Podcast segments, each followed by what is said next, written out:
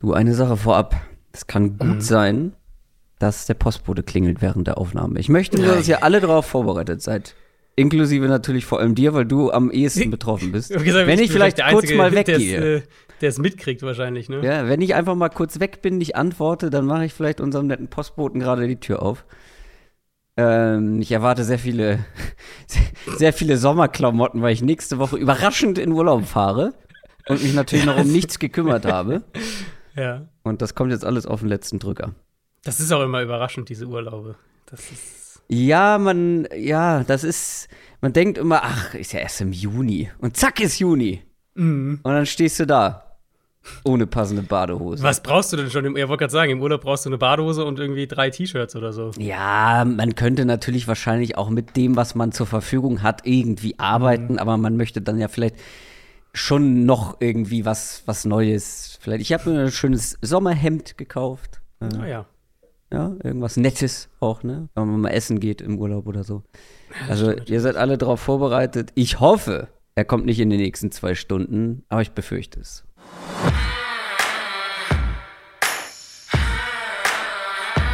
Down, Set, Talk. Der Football-Podcast mit Adrian Franke und Christoph Kröger.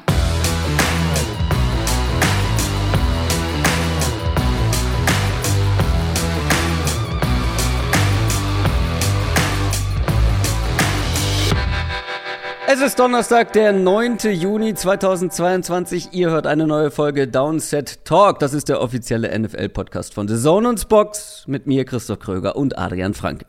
Einen wunderschönen guten Tag. Wir haben letzte Woche ähm, drei Jahre zurückgeschaut auf den Draft 2019. Diese Woche schauen wir auf den letztjährigen Draft zurück, also auf den Draft 2021, beziehungsweise auf die Spieler dieser Draftklasse und wie sie sich geschlagen haben. Wir ziehen jetzt noch kein finales Urteil. Wir sprechen noch nicht darüber, wer eine gute, welches Team vielleicht irgendwie eine gute Draftklasse mhm. ähm, hatte, sondern wir gucken auf die einzelnen Spieler. Wer hat sich besonders gut geschlagen? Gibt es vielleicht so ein paar Learnings, Takeaways, die wir, die wir schon nach einem Jahr irgendwie mitnehmen können? Wie haben sich die Quarterbacks geschlagen? War ja eine sehr Quarterback ähm, mhm eine, eine Top-Heavy-Quarterback-Klasse. Und wir küren Überraschungen, wir sprechen über Enttäuschungen und wir haben eine gemeinsame Top 10 Rookies vorbereitet. Aber vorab, wie geht's dir, Adrian? Ja, gut eigentlich. Ich kann ich kann nicht klagen. Ich, ich genieße diese Sommermonate ja immer sehr. Nicht nur, weil wir äh, bald nochmal Urlaub machen, aber generell einfach auch, weil ich finde, man hat mehr Zeit. Ich habe mehr Zeit, du nicht. Du hast ja. ja noch andere Sportarten, um die du dich kümmern musst. Ja. Ich habe mehr Zeit, um mich halt um so einzelne Themen wirklich auch mal im Detail zu kümmern. Zum Beispiel heute, ähm, ich habe echt viel Trevor Lawrence Tape mir angeschaut, mm. was ich halt in so einer ich sag mal, im Oktober nicht hinkrieg, ähm, zeitlich gesehen. Und jetzt hatte ich wirklich mal Zeit, habe wirklich ein paar Spiele von ihm in All 22 mir angeguckt, wirklich im Detail mal reingegangen, um einfach einen besseren Eindruck zu, zu bekommen. Ich habe ein paar Sachen auch schon auf, ähm, auf Twitter davon gepostet gehabt, ein paar Sachen, die mir halt aufgefallen sind. Wir sprechen ja gleich im Detail drüber, aber für solche Sachen hat man einfach mehr Zeit und natürlich auch ähm, für Bonusfolgen. Und da habe ich jetzt auch ein paar gemacht. Finde ich sehr gut, dass du aus dieser völlig überraschenden ja eigentlich äh, belanglosen Frage, wie es dir geht, was äh, sonst nicht so häufig vorkommt an dieser Stelle, dass du daraus direkt Promotion ja. draus gezogen hast, Promotion geliefert hast. Ja, vollkommen richtig. Du hast äh, zwei Bonusfolgen ähm, für Patreon gemacht und hast über die Draftklassen gesprochen. Hört ihr, wenn ihr uns supportet bei Patreon. Und das ist ein gutes Stichwort, weil ich möchte mich noch viel zu verspätet bei zwei Patreons ganz besonders bedanken und vor allem bei einem äh, sehr verspätet, denn das ist schon eine Weile her, das war schon vor unserer Sommerpause. HB Gaptor hat nämlich 50 Euro bei Patreon reingebuddert. Äh, dafür natürlich vielen Dank und auch danke an Benjamin Ruf, der mit 20 Euro im Monat seit neuestem dabei ist. Das Ganze geht aber auch schon ab 2 Euro im Monat und ab 2 Euro im Monat könnt ihr dann auch schon alle Bonusfolgen hören, die ganz aktuellen, die Adrian gemacht hat, aber auch jede vergangene. Schaut gerne mal rein, www.downsettalk.de slash support und dann bekommt ihr auch Zugang zu unserem exklusiven Discord-Channel und da fragen wir jede Woche nach einer Quick Question. Und diese Woche kommt diese Quick Question von Linus. Linus hat gefragt, welches ist für euch das durchschnittlichste Team der NFL?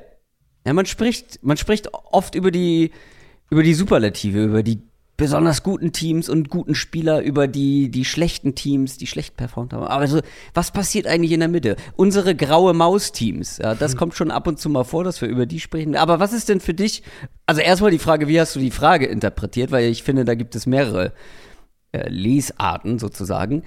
Ähm, und wer ist für dich denn das durchschnittlichste Team der NFL? Also ich habe die Frage so interpretiert, dass ich sage, es, es muss ein Team sein, was jetzt nicht irgendwie häufiger mal krasse Ausreißer nach oben hat. Also man sagt, das ist irgendwie ein, äh, das ist an irgendeinem Punkt sagt, das ist das beste Team der NFL oder das ist irgendwie im, im engsten Titelanwärterkreis. Aber eben halt auch kein Team, was um einen Top 5 Draftpick oder sowas mitspielt. Also halt wirklich so diese zu gut, um schlecht zu sein und zu schlecht, um gut zu sein Kategorie. Aber so grundsätzlich, so, äh, so die letzten Jahre, Jahrzehnte vielleicht sogar oder ganz aktuell? Ich bin jetzt eher so auf die letzten Jahre gegangen ähm, und okay. wie, ich, wie ich sie die letzten Jahre wahrgenommen habe. Jetzt nicht historisch betrachtet. Für mich sind es die Minnesota Vikings. Die, also das, ehrlicherweise wirklich der, der, der Headliner dieser Kategorie für mich, weil sie waren ja die letzten Jahre, sie waren ja immer wieder mal ganz gut, aber selten so, dass man gesagt hat, boah, das ist wirklich hier ein echter Titelanwärter. Ähm, und sie, sie waren eigentlich nie doch, schlecht. Sie standen doch mal im Conference Championship Game. Sie waren einmal im Conference Championship Game, genau. Das, das Case Keenum, äh, ja, genau. das Case Keenum Jahr. Ähm, aber auch wenn du dir, also einfach nur mal, nur mal die, die jüngste Vergangenheit anschaust. Die hatten letztes Jahr, weißt du, was der Point Differential der Vikings war? Na, null. Minus eins. Ah ja, okay. Fast exakt in der Null wäre zu schön gewesen. Null wäre zu schön gewesen, ja. Es ist, aber es ist das Team, kein Team war näher an, äh, an, an null sozusagen. Der Win Total für die Vikings in, in Vegas bei den Buchmachern für die kommende Saison sind 8,5 Spiele. Also genau die Mitte. Ähm, letztes Jahr haben sie acht Spiele gewonnen. Das Jahr davor, als es natürlich noch ein Spiel weniger gab, sieben Spiele gewonnen. Ähm, sie sind für mich wirklich genau das Team, wo ich sage, die haben immer wieder auch ja um Kirk Cousins und Kirk Cousins ist irgendwie auch so der Quarterback, der halt perfekt, finde ich, da reinpasst. Sie haben immer wieder auch in dieses Fenster investiert und immer wieder diese, ähm, dieses Team sozusagen ja, weitergebaut, wenn man so will. Ohne aber eben, dass man äh, ja, zählbaren Erfolg dabei im Sinne von, wir machen wirklich den nächsten Schritt eingehen äh, oder, oder messen kann. Was natürlich irgendwo auch an der, an dem ganzen Fenster Cousins, was du mit Cousins machen kannst, wie viel er kostet, ähm, liegt. Ich habe mir, hab mir gedacht, dass du die Vikings nimmst und habe die Frage deswegen ähm, mal versucht, etwas anders zu interpretieren und zwar mehr in die Zukunft geschaut. Mhm, Nicht wer die letzten Jahre das durchschnittlichste Team der NFL war, sondern wer vielleicht nächstes Jahr auch irgendwo überraschend im Durchschnitt landen könnte. Und das ist vielleicht auch eine, eine boldere Prediction, würde ich fast sagen, weil dieses Team letztes Jahr ähm, auf Platz 1 der AFC gelandet ist mhm. und zwölf Siege feiern konnte. Mhm. Die Tennessee Titans ich kann mir sehr gut vorstellen, dass wir eine absolute Durchschnittssaison der Titans erleben werden. Ich finde, wenn man, wenn man sich die Frage nach, nach Durchschnitt stellt, ich meine, du hast es ja mit Kirk Cousins auch gemacht, musst du erstmal vor allem auf den Quarterback gucken, wie viel ist da möglich. Und ja, Ryan Tannehill ist vielleicht etwas über Durchschnitt, aber das Ceiling ist jetzt auch irgendwo begrenzt. Dann haben sie ja. ihren besten Receiver mit einem Rookie ausgetauscht. Da muss man auch erstmal, glaube ich, ein bisschen verhalten rangehen an die Sache. Dann äh, spricht für mich diese Defense auch, oder die, die Defense sieht für mich auch mehr oder weniger nach Durchschnitt aus. Alleine der Pass Rush, wir haben darüber gesprochen, dass man hier zwei gute, aber nicht überragende Pass Rusher mit absolutem mhm. Top-Geld bezahlt. Die Secondary, da ist schon Überdurchschnitt zu finden, ja, aber so insgesamt weiß ich nicht, für mich sowohl Offense als auch Defense.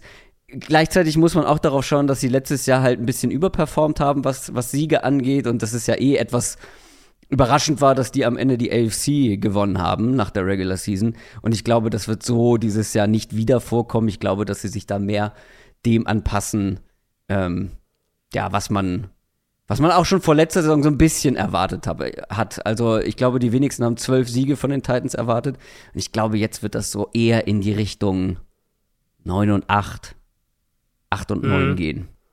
Genau in der Range habe ich sie auch. Ich habe letztens über, ähm, das ist, glaube ich, noch nirgends veröffentlicht, aber ich habe auch so ein bisschen über ähm, mögliche Teams, die so ein bisschen, die klettern könnten, die runtergehen könnten, Win Totals so ein bisschen ähm, recherchiert und mir Notizen gemacht und Titans hatte ich genau da. Ich hatte sie, ich glaube, mhm. ich hatte sie mit 8 und 9 oder 9 und 8, ich glaube 8 und 9, weil ich eben auch gesagt habe, das habe ich zum Beispiel auch in meinem, äh, in meinem Power Ranking geschrieben, dass die Colts für mich halt dieses Jahr der, der Favorit in der Division auch sind, weil ich denke halt, Indianapolis hat Schritte nach vorne gemacht und die Titans eher nach hinten. Kann ich mir absolut vorstellen, dass, dass Tennessee in diese ja, Mittelmaßrichtung so unterwegs ist. Ich finde, es gibt oder also so, als ich über die Frage nachgedacht habe, es gibt, finde ich, gar nicht so viele Teams, die wirklich perfekt da in diese Kategorie reinpassen, einfach weil, was ja die Natur der NFL irgendwo auch ist, du hast halt mehr diese Ausreißer nach oben und nach unten in den ja, meisten klar. Fällen.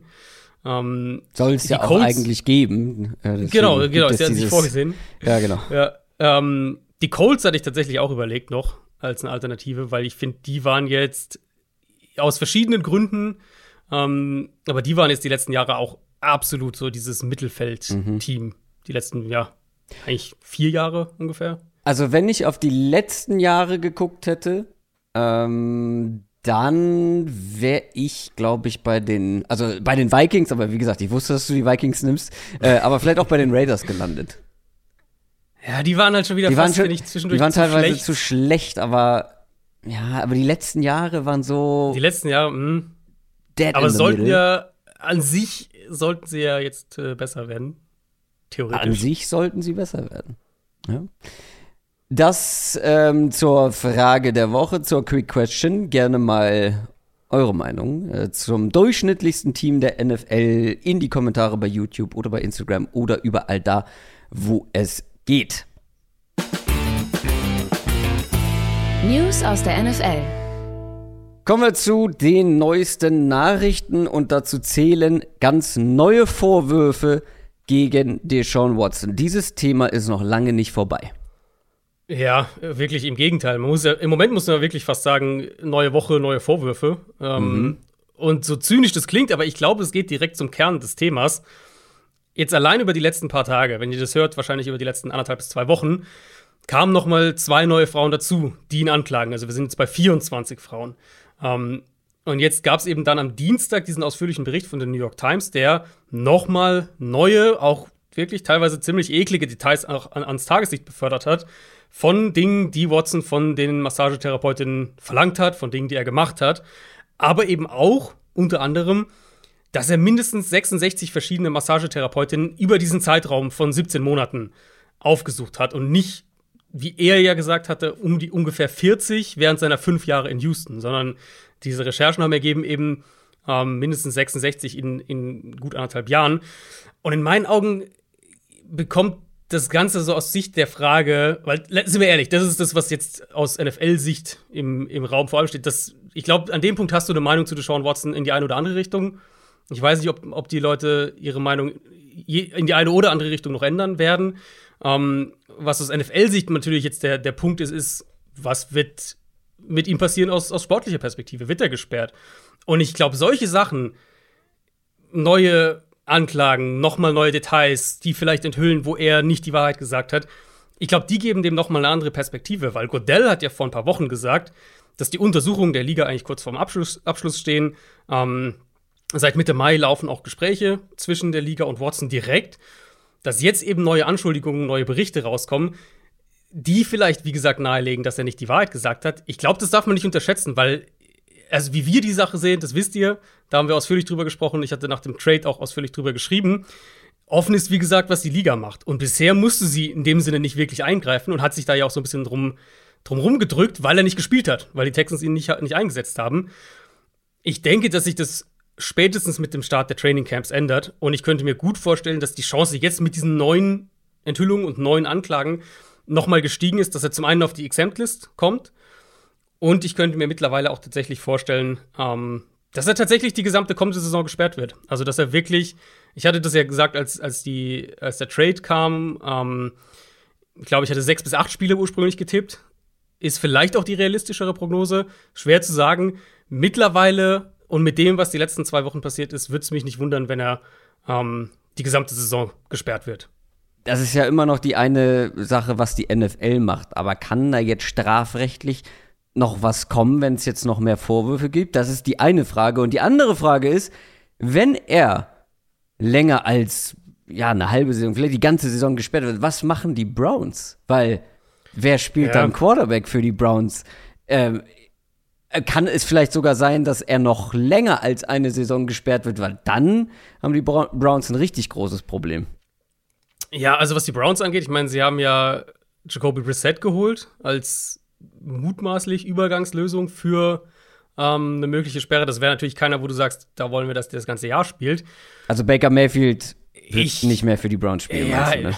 ich kann es mir nicht vorstellen, ehrlicherweise. Also es kann natürlich sein, dass das letztlich dadurch, dass vielleicht kein Team konkretes Interesse hat, keiner für ihn tradet, den, den Vertrag nicht übernehmen will, dass die Situation am Ende so ist, dass es für Baker Mayfield und für die Browns die beste Situation ist, dass er da bleibt und spielt, falls Watson wirklich das ganze Jahr gesperrt ist. Mhm. Aber da müssen natürlich auch viele Egos überwunden werden. Ja, und ähm, Baker Mayfield hat kein kleines. Ja, und ich meine, ich verstehe es, dass er da, dass er da angepisst ist in natürlich. der Art und Weise, wie das äh, alles abgelaufen ist. Auf der anderen Seite, also die Prozesse, da muss man natürlich immer dazu sagen, die Anklagen ist natürlich alles äh, zivilrechtlich. Es gab ja die beiden, äh, die beiden Jury Urteile beziehungsweise die Entscheidungen von den Juries, den, den, äh, dass der Fall nicht weiterverfolgt wird, das muss man so ein bisschen trennen. Mhm. Zivilrechtlich steht es dann nach wie vor im Raum und es ist, also sagen wir so, es ist höchst unwahrscheinlich, dass wir bis Saisonstart in irgendeiner Art und Weise damit jetzt mittlerweile eben 24 Fällen und wer weiß, ob noch mehr dazu kommen, ähm, eine Einigung bekommen. Also, dass man sich da irgendwie außergerichtlich einigt, dass, dass Watson da irgendwie, äh, dass der da rauskommt aus der Nummer. Das wird was sein, was sich wahrscheinlich bis nächstes Jahr, vielleicht sogar bis übernächstes Jahr hinzieht. Deswegen kann ich mir nicht vorstellen, dass die NFL ihn mit dem im Hintergrund, dass jetzt noch mehr Infos rauskommen, noch mehr Sachen, dass sie ihn spielen lässt. Und dann ähm, reden wir wahrscheinlich erstmal von der Commissioners Exempt List. Das wäre zumindest der, der logische Move erstmal von der NFL. Und dann eben an irgendeinem Punkt wird sie sich entscheiden müssen, in welcher Art und Weise wird er bestraft und, und, und wie lange wird er gesperrt. Das zu Deshaun Watson, da werdet ihr wahrscheinlich noch mehrfach was von uns hören, leider. Ähm, gute Nachricht für Aaron Donald. Wir hatten da ja drüber gesprochen, dass er übers Karriereende nachdenkt. Und da hattest du auch schon gesagt, ja, wahrscheinlich werden die Rams ihm aber einen neuen Vertrag anbieten. Und das haben sie gemacht und der kann sich sehen lassen der kann sich sehen lassen und er, ähm, er unterstreicht, glaube ich, das, was wir gesagt haben, dass Donald wirklich konkret über seinen Rücktritt nachgedacht hat. Es ist nämlich keine Vertragsverlängerung, was man ja eigentlich denken würde. Ähm, der neue Vertrag, der läuft nicht länger als vorher. Er hat nach wie vor einen drei Jahre, also drei Jahre Restvertrag. Sie haben aber auf diese drei Jahre 40 Millionen Dollar draufgepackt, verglichen mhm. mit dem bisherigen Deal, und garantieren ihm 65. Und nach allem, was man hört, ist es mehr oder weniger ein Zweijahresvertrag mit der Option auf ein drittes Jahr. Ähm, also die Rams gewinnen sozusagen aus vertraglicher Perspektive gar nichts. Keine, keine Jahre dazu gewonnen, so, ne? Das ist alles nicht mit dabei. Sprich, die Vermutung liegt zumindest sehr nahe, dass Donald eben gesagt hat: Okay, entweder mhm. ihr macht, wie ich will, vertraglich gesehen, finanziell gesehen, oder ich höre auf.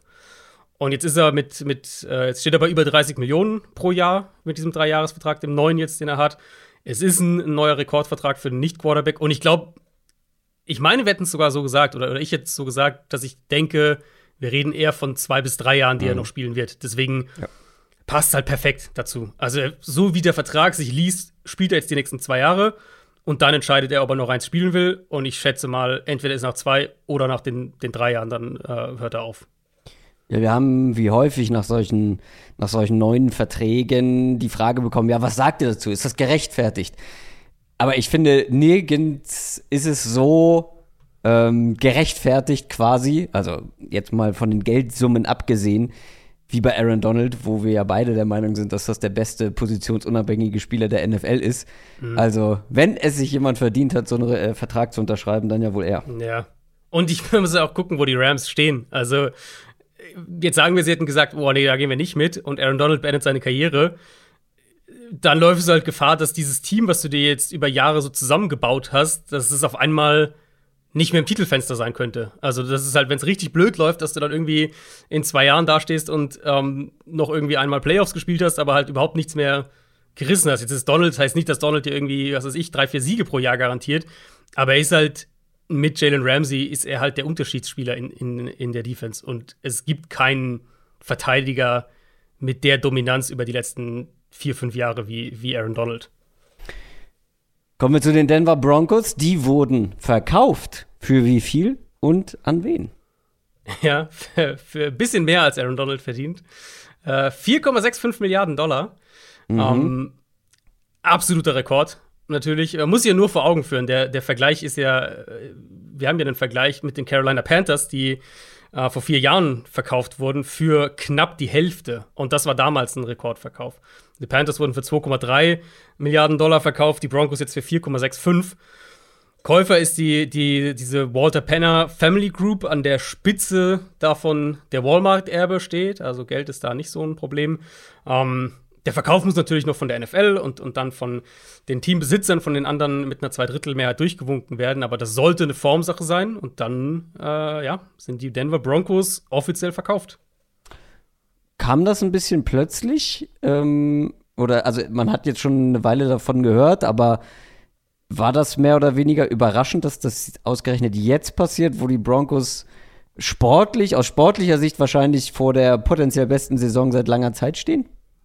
Ich, ähm, also der Verkauf war ja schon eine Weile jetzt äh, schon eine Weile ein Thema und die Verhandlungen liefen mhm. da sicher schon eine ganze Weile. Ich denke nicht, dass es konkret mit dem sportlichen, mit der sportlichen Perspektive vom Timing her ähm, zusammenhängt, sondern einfach mit dem, es sollte diese Offseason passieren. Und da gibt es ja dann auch bestimmte, ähm, bestimmte Vorgaben vom, von der ehemaligen Besitzergroup, als es dann hieß, okay, die, der, äh, der Verkauf wird passieren. Dann heißt es, dann, ich glaube, es war verankert, dass es an den Höchstbietenden gehen soll das war eben diese Gruppe. Ähm, und dann ging es tatsächlich, fand ich jetzt einigermaßen schnell, nachdem wie wir das mitkriegt haben, also als mhm. ich das erste Mal gehört habe, okay, hier die, diese, diese Walmart, äh, oder, ja, also Walmart und Co., sage ich jetzt mal, ähm, Gruppe ist da, ist da mit eingestiegen und dann hat es mhm. eigentlich auch nur noch ein paar Tage gedauert, bis das ja, ne? War. Genau, das war nämlich auch mein Eindruck, dass es dann letztendlich doch recht flott über die Bühne ging. Das zu den News. Lass uns mal ein bisschen über Rookies sprechen. Der NFL Draft. Das ist im Prinzip nicht der richtige Bumper gewesen, weil wir sprechen nicht wirklich über den Draft, sondern wir sprechen über die Spieler, die jetzt ein Jahr in der NFL erlebt haben. Die Rookies aus dem Draft 2021. Lass uns mal ganz grundsätzlich anfangen, was wir so von diesem Draft, beziehungsweise jetzt auch von dieser ersten Rookie-Saison so mitgenommen haben? Was sind unsere Takeaways, wenn wir auf das letzte Jahr und auf die Rookies aus dem letzten Jahr schauen? Für mich sind es drei Punkte, die ich generell, als ich jetzt nochmal auf die, auf die Klasse geguckt habe und was haben die Rookies gemacht und was ist so hängen geblieben. Für mich waren es drei übergreifende Punkte. Und der erste, wir sprechen gleich über die Quarterbacks einzeln, ähm, deswegen gehe ich jetzt nicht zu sehr ins Detail, aber für mich wirklich nochmal so ganz, ganz klarer Takeaways: Quarterbacks brauchen Zeit. Mhm. Ähm, das war für mich wirklich eine der, so die, eine der Sachen, die da wirklich äh, im, im, Kopf auch geblieben sind. Und natürlich, es gibt Fälle wie einen Justin Herbert, der einfach als Rookie schon einschlägt. Aber die meisten Quarterbacks, selbst die, die dann, die dann später richtig, richtig gut werden, zum einen landen die meisten bei einem schlechten Team und müssen dann dazu noch einen großen Sprung einfach hinlegen auf der Position vom College in die NFL. Und in den seltensten Fällen klappt es dann direkt in der Rookie-Saison. Also selbst weil wir reden gleich über, über Jamar Chase und den Impact, den der hatte. Selbst ein Joe Burrow war ja als Rookie gut, aber er war ja nicht auf dem ansatzweise auf dem Level, was er dann letztes Jahr hatte.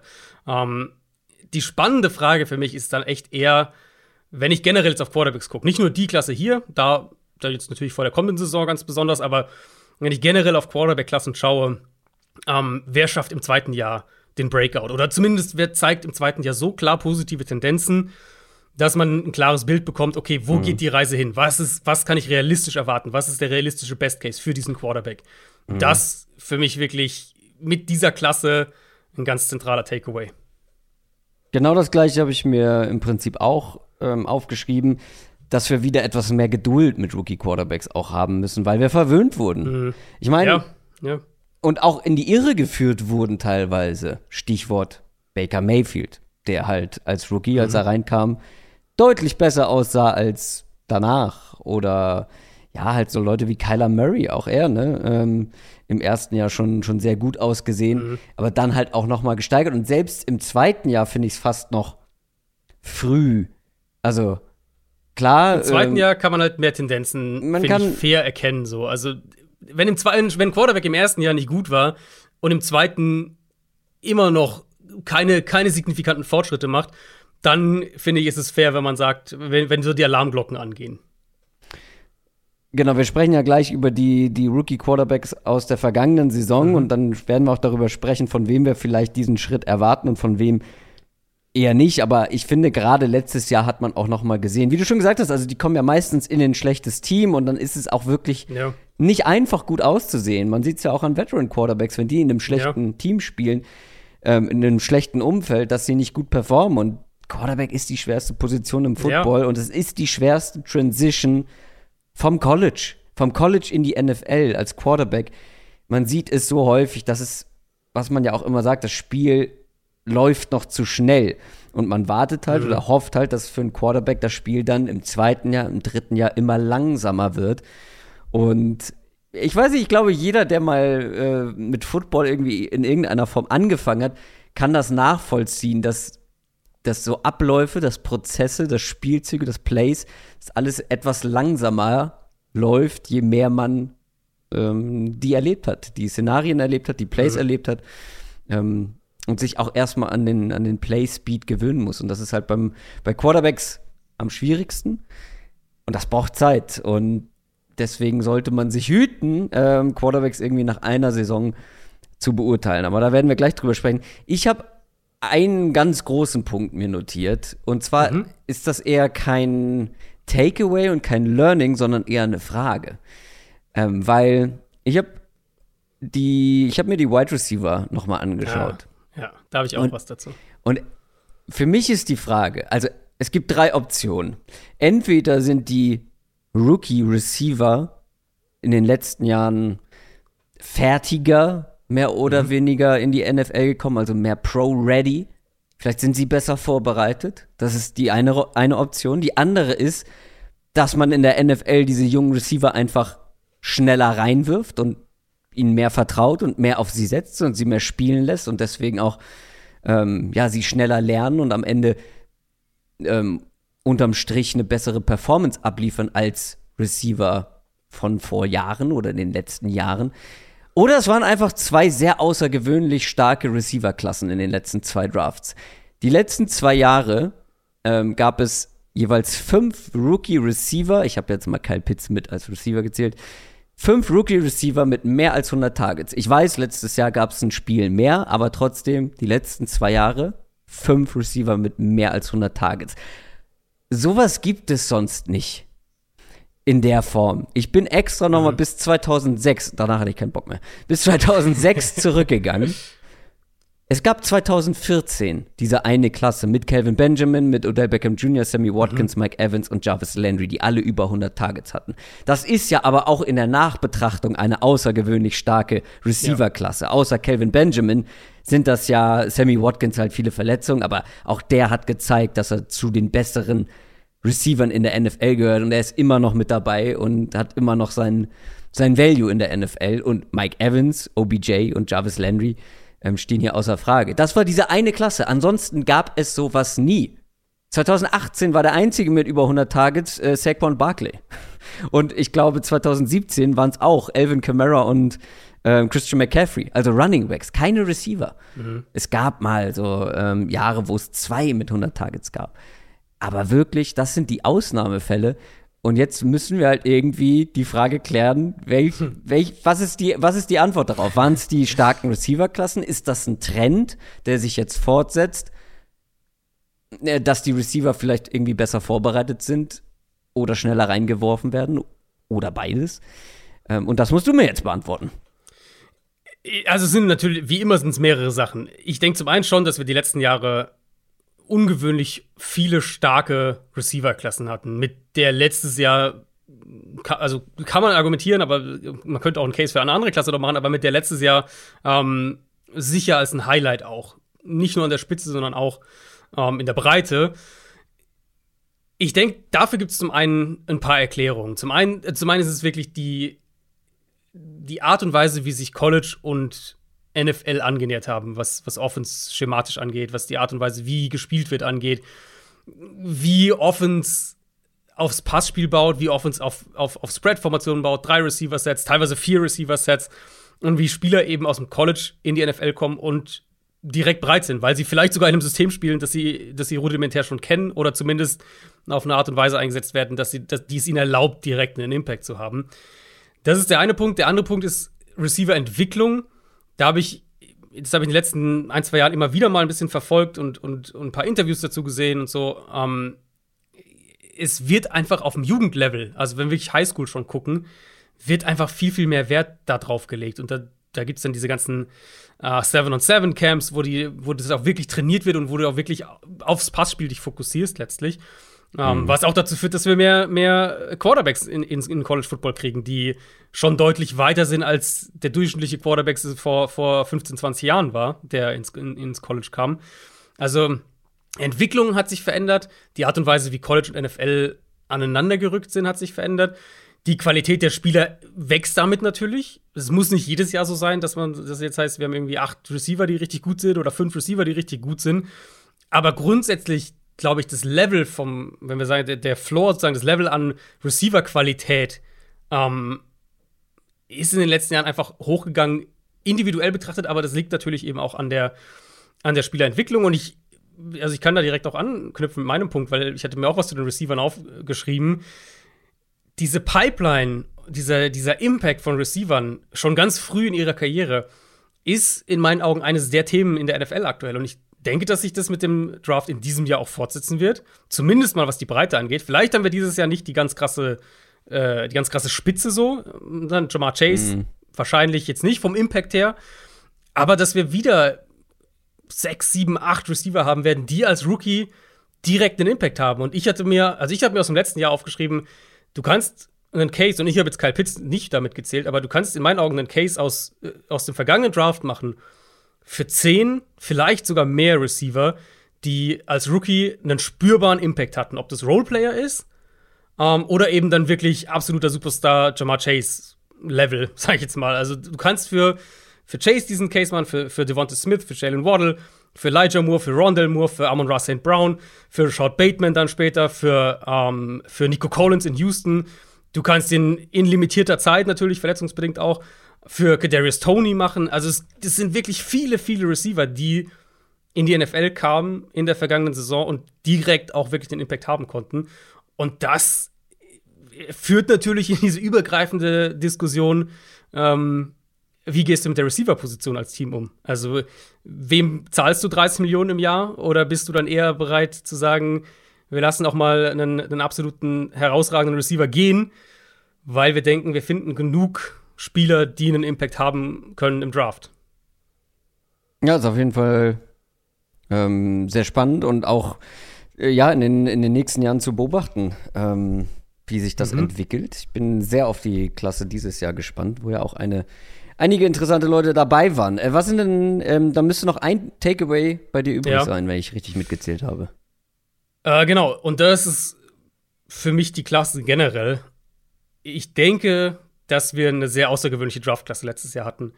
Ähm, wir haben jetzt über die Receiver schon gesprochen. Wenn man die Top 15 Picks nimmt in dem, in dem vergangenen Draft mm. und die Quarterbacks mhm. mal ausklammert, über die sprechen mm. wir jetzt dann einzeln.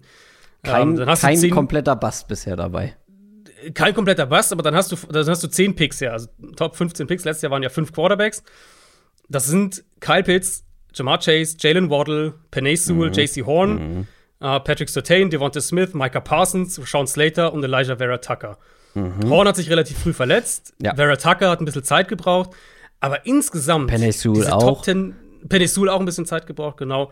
Ähm, diese Top 10 Non-Quarterbacks, ja. das sieht nach einer extrem starken Klasse aus. Und ja. das war für mich auch noch mal so ein, ein, krasser Vergleich zum diesjährigen Draft, wo wir ja eben auch, auch im, im, im Vorbericht äh, zum Draft und in unseren Previews häufiger gesagt haben, es gibt jetzt nicht, es ist nicht die, die Klasse hat nicht das gleiche Level in der Spitze.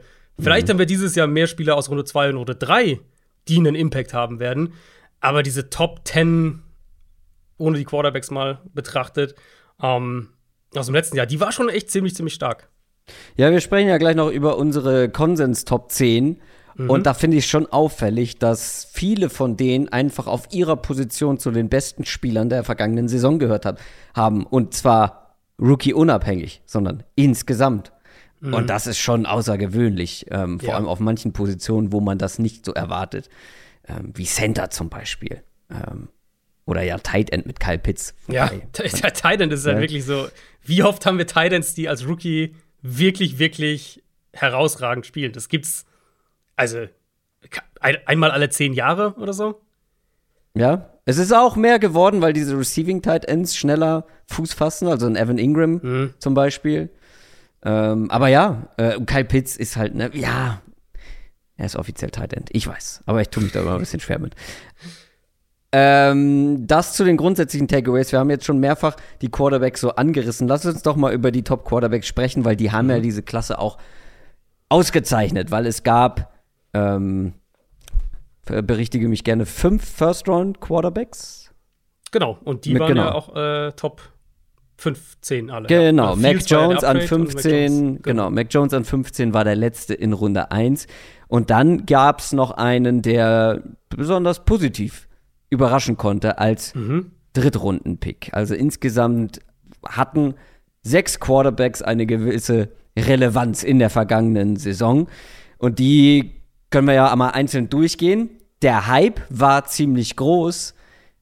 Ja, so richtig äh, erfüllen konnten sie den Hype noch nicht, aber vielleicht ändert sich das ja noch. Wir haben ja eben schon darüber gesprochen, dass man einfach sich wieder daran gewöhnen muss und gewöhnen sollte, mehr Geduld zu haben mit jungen Quarterbacks.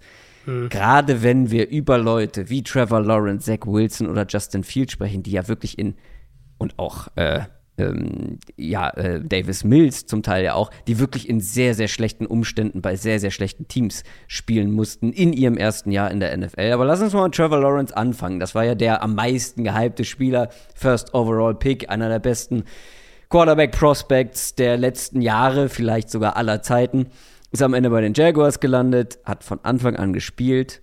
Ähm, kommt am Ende auf 17 Spiele, logischerweise, hat durchgespielt, 3641 Yards, 12 Touchdowns, 17 Interceptions und wie ich eben schon gesagt habe, denkbar miese Umstände bei den Jaguars. Ähm, mit dem Coaching-Staff, der da zur Verfügung stand, mit der Qualität im Roster. Das hat alles vorne und hinten nicht gepasst. Er individuell hatte so ein paar Spiele, wo man sein Talent gesehen hat, aber auch viele Spiele, wo man es vermisst hat. Was sagst du zu Trevor Lawrence Saison und was glaubst du? Wie ist dein Gefühl so für, für die nähere Zukunft? Ich würde direkt bei den Umständen mal einhaken und bei einer Statistik, die du gerade gesagt hast, ansetzen. Äh, 17 Interceptions, hast du ja gerade gesagt. Mhm.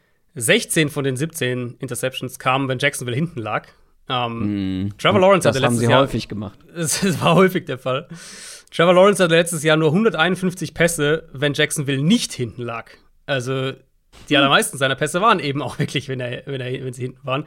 Und das hat man teilweise auch gesehen. Also, dass, dass alles auf ihm irgendwie gehofft hat, dass er irgendwie das, das Team rettet, inklusive der Head Coach. Ähm, und dass er dann teilweise auch versucht hat, Sachen zu erzwingen. Also gerade in so Spielen wie gegen die Patriots zum Beispiel, wo Jacksonville halt super schnell hoch hinten lag, dass dann, da kamen dann halt auch viele Turnover und, und viele schlechte Würfe dabei raus. Das soll ihn jetzt nicht irgendwie von allem freisprechen oder sowas. Ich glaube, das ist auch immer wichtig zu sagen, ja, okay, die Umstände waren, Umstände waren nicht gut, aber was hat der Quarterback dann sozusagen individuell betrachtet vielleicht nicht, nicht gut gemacht oder was war mit seiner Schuld? Wo, woran muss er arbeiten?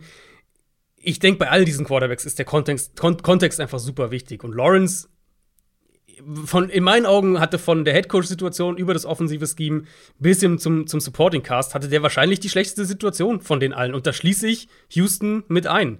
Mhm. Ähm, weißt du, wer die drittmeisten Targets für Jacksonville letztes Jahr hatte? Die drittmeisten Targets. Mhm. Ähm, also Marvin Jones war natürlich da. Marvin äh, Jones war, da. war natürlich da. Wer hatte die drittmeisten? Ah, wenn du so fragst, einen, den man nicht erwartet. Äh, nee, muss ich passen, weil. Nee, habe ich keine. Gute kein, alte, der gute alte Laquan Treadwell hatte die drittmeisten Ah, Targets. ja. So zum Thema. Ähm, Da, selbst wenn ich, wenn ich äh, fancy geworden wäre mit meinem, äh, mit meinem Take, den hätte ich nicht genommen. ja. Ja. und die fünftmeisten hat Tavon Austin. Ähm, Oh ja. Ich glaube, das sagt einiges darüber aus, was das für eine, was das für eine Gruppe da war, mit der er da gearbeitet hat. Der hatte auch eine, Dro eine Drop-Quote von 9,3 Prozent. Also 9,3 Prozent von seinen Pässen wurden äh, als Drop äh, von, von PFF natürlich gechartet, ist immer ein bisschen subjektiv dabei. Ähm, das war aber im Vergleich der vierthöchste Wert in der NFL letztes Jahr. Und all diese Punkte führen eben dazu, in meinen Augen, du hast mich ja gefragt, wie sehe ich denn die, die Prognose, dass ich mir bei ihm wenig Sorgen mache. Ähm, weil er war echt gut im Pocket Movement. Man sieht die Quickness, mit der er spielt. Ähm, er war ja wohl auch für einen Großteil der Pre-Snap-Checks an der Line schon zuständig, was echt ungewöhnlich ist für einen Rookie. Und die Big Plays waren halt da. So diese Momente waren da, einzelne Spiele waren da, auch wenn einige von, von den Big Plays äh, halt nicht gefangen wurden, die er eigentlich gut geworfen hat. Ich denke, dass Doug Peterson schematisch sehr viel weiterhelfen wird. Ich weiß, man, äh, so Jacksonville haben wir viel drüber geschmunzelt in dieser Free Agency und das, sie haben ja auch teilweise absurde Sachen gemacht. Aber das Receiving Core, glaube ich, wird besser sein und wird besser funktionieren für das, was sie machen wollen. Lawrence ist für mich der Spieler, was wo ich eben gesagt habe, ich will im zweiten Jahr dann sehen, okay, was ist das realistische Ceiling? Was ist möglich? Was, wo kann die Reise hingehen? Lawrence ist derjenige aus der Gruppe, wo ich mir am wenigsten Sorgen mache, dass er das sehr positiv beantworten wird in der, in der nächsten Saison. Ah, ist auch mein Gefühl. Ähm, und wie du schon gesagt hast, ja, wir waren jetzt nicht mit jeder Verpflichtung so d'accord, die die Jaguars getätigt haben, aber die Passcatcher sind halt besser geworden. Ne? Also Genau, mit Evan genau. Ingram, Also mit Christian Kirk. Ja. Das ist mehr als was du vorher zur Verfügung hattest. Laquan Treadwell ist immer noch da, aber da würde man wahrscheinlich mindestens drei, vier noch davor setzen, wenn du Ingram dazu zählst, Kirk, Marvin Jones ist dabei, LaVisca Chenault ist nach wie vor mit dabei. Also das sollte besser aussehen. Ähm, in der Line ist ein Brandon Scherf jetzt mit dabei. Man hat einen Interior Offensive Lineman noch gedraftet in der dritten Runde. Also die Umstände, gerade aber natürlich mit Blick auf Doug Peterson, von dem man zumindest weiß, dass er junge Quarterbacks entwickeln kann, das hat er schon gezeigt, mache ich mir da auch relativ wenig Sorgen. Ich glaube aber nicht, dass die Jaguars jetzt plötzlich ähm, explodieren werden und auch nicht, dass Trevor Lawrence explodieren wird. Das kann natürlich passieren. Ich habe ja letztes Jahr schon gesagt, sie sind so ein bisschen die Wildcard und das bleiben sie für mich dieses Jahr, wobei ich das Ceiling nach dem, nach dem Gesehenen der vergangenen Saison doch etwas limitieren würde. Ja, das ist fair, denke ich. Also, man muss ja auch eigentlich sagen, wenn man auf den Kader guckt, natürlich ist Trevor Lawrence der, der Headliner und Trevor Lawrence plus Doug Peterson ist, das ist die Weichenstellung. Also, wie sich das entwickelt, wird entscheiden, wohin die Reise für diese Version der Jaguars hingeht. Ja. Aber wenn man es mal jetzt einfach nur ein bisschen weg von, dem, von der Offense-Quarterback-Entwicklungsfrage einfach auf den Kader guckt, die Defense ist ja eigentlich der spannendere Teil. Weil da ist eigentlich das ganze junge Talent drin, was sie, abgesehen jetzt vielleicht von Lawrence, was sie in den letzten Jahren auch dann hochgedraftet haben, wo sie viele Ressourcen reingesteckt haben. An sich sollte das ein Team sein, was anfängt, nicht nur eine offensive Identität zu entwickeln, sondern wo die Defense eigentlich auch anfangen müsste, rein von der individuellen Qualität her, eine Stärke zu sein. Ja, wobei ich glaube, dass da einige Spieler auch noch ein bisschen Zeit brauchen. Äh, außer das- jetzt die, ja. die First-Round-Rookies schlagen vielleicht sofort ein, aber darauf kann man sich nicht verlassen. Also wir sind relativ optimistisch bei Trevor Lawrence. Sind wir das auch bei Zach Wilson, ist die Frage. Der war bei den Jets auch Starter, musste zwischendurch mal passen, kam auf 13 Spiele, 2334 Yards, 9 Touchdowns, 11 Interception, Interceptions. Kein gutes Jahr insgesamt, aber es war auch der Quarterback, wo wir eigentlich alle gesagt haben, das ist der, wo man noch am ehesten Probleme in Jahr 1 erwartet, der noch am, am meisten roh ist.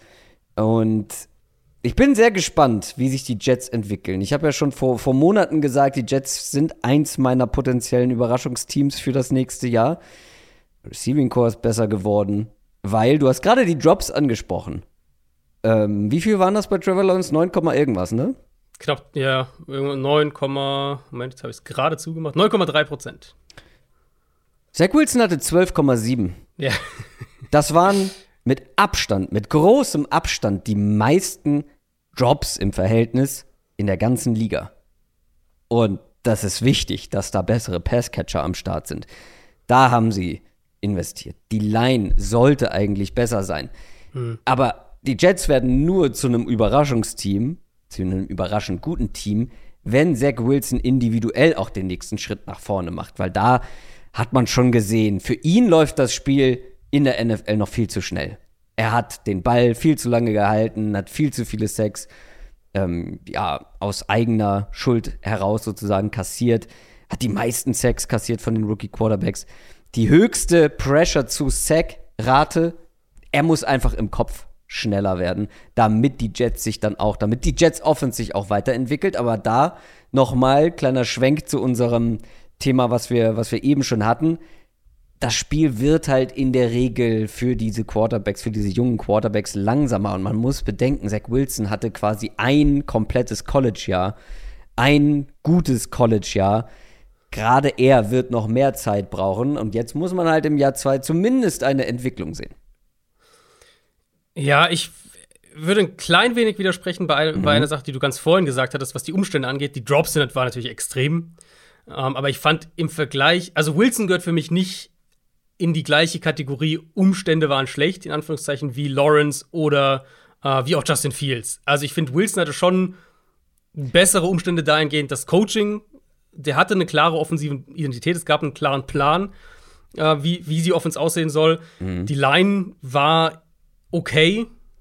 Wurde jetzt nochmal besser, war okay. Ich habe auch nicht gesagt, dass sie, dass das alles schlecht war. Ich habe gesagt, es ist besser geworden, höchstwahrscheinlich. Zumindest auf nee, dem Papier. Nee, genau, ganz am Anfang hattest du gemeint, schlechte Umstände eben für, für äh, die für Wilson und für Lawrence und für Fields und so weiter. Und Ach so, grundsätzlich, ja, okay. Ja, mhm. stimmt, also ne, die Umstände waren nicht ideal. Das ist halt so, wenn ein Team hochpickt, in aller Regel. Aber bei, bei Wilson, und das ist für mich, glaube ich, auch so ein bisschen das, wo ich ein klein wenig mehr Bedenken habe fand ich, waren die Umstände, oder angesichts der Umstände hätte ich schon ein bisschen mehr Positives von ihm erwartet.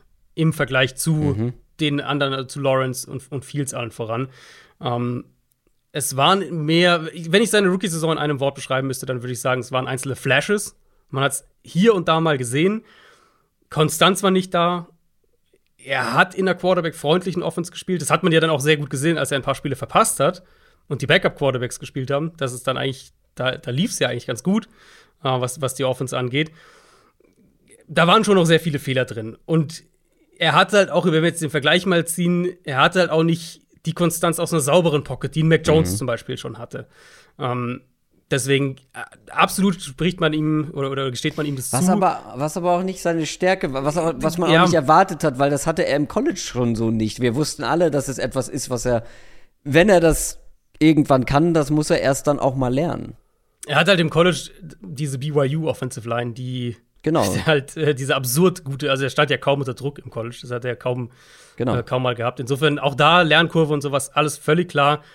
Im direkten Vergleich, als ich jetzt die einzelnen Quarterbacks nochmal durchgegangen bin, war ich bei Wilson ein bisschen skeptischer. Wir sind noch weit davon weg, irgendwen nicht als Bast äh, zu bezeichnen oder, oder sagen, der wird nichts. Aber Wilson hatte ich ein bisschen mehr die Skepsis zu sagen, okay, der wird im zweiten Jahr diesen Schritt nach vorne machen. Da bin ich mir bei ihm nach der Saison nicht so ganz sicher. Sicher bin ich mir auch nicht, aber da ich halt mit der mit dieser Zurückhaltung generell an seine NFL-Karriere rangegangen bin, weil er eben so wenig Druck im College bekommen hat, weil er auch da schon eher so dieser Big Playmaker war und auch wenig College-Erfahrung insgesamt hatte, hm würde ich ihm noch eher noch etwas mehr Zeit zugestehen als einem Trevor Lawrence beispielsweise, der ja schon mit, mhm. der schon viel weiter in die NFL kam. Das Spannende halt bei Zach Wilson ist ja, dass er diese Tools grundsätzlich mitbringt.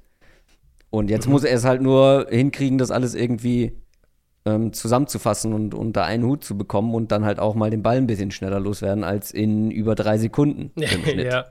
Ähm, das ja, er hat schon, auf jeden Fall würde schon helfen er hat jetzt auf jeden Fall die Umstände dafür, wo man sagen kann, da, da sollte es Aber keine Ausreden geben, da sollte diese Entwicklung möglich sein. Und deswegen, auch hier wieder, ich habe es ein paar Mal schon gesagt, aber auch hier wieder ist für mich eben dieses zweite Jahr absolut kritisch.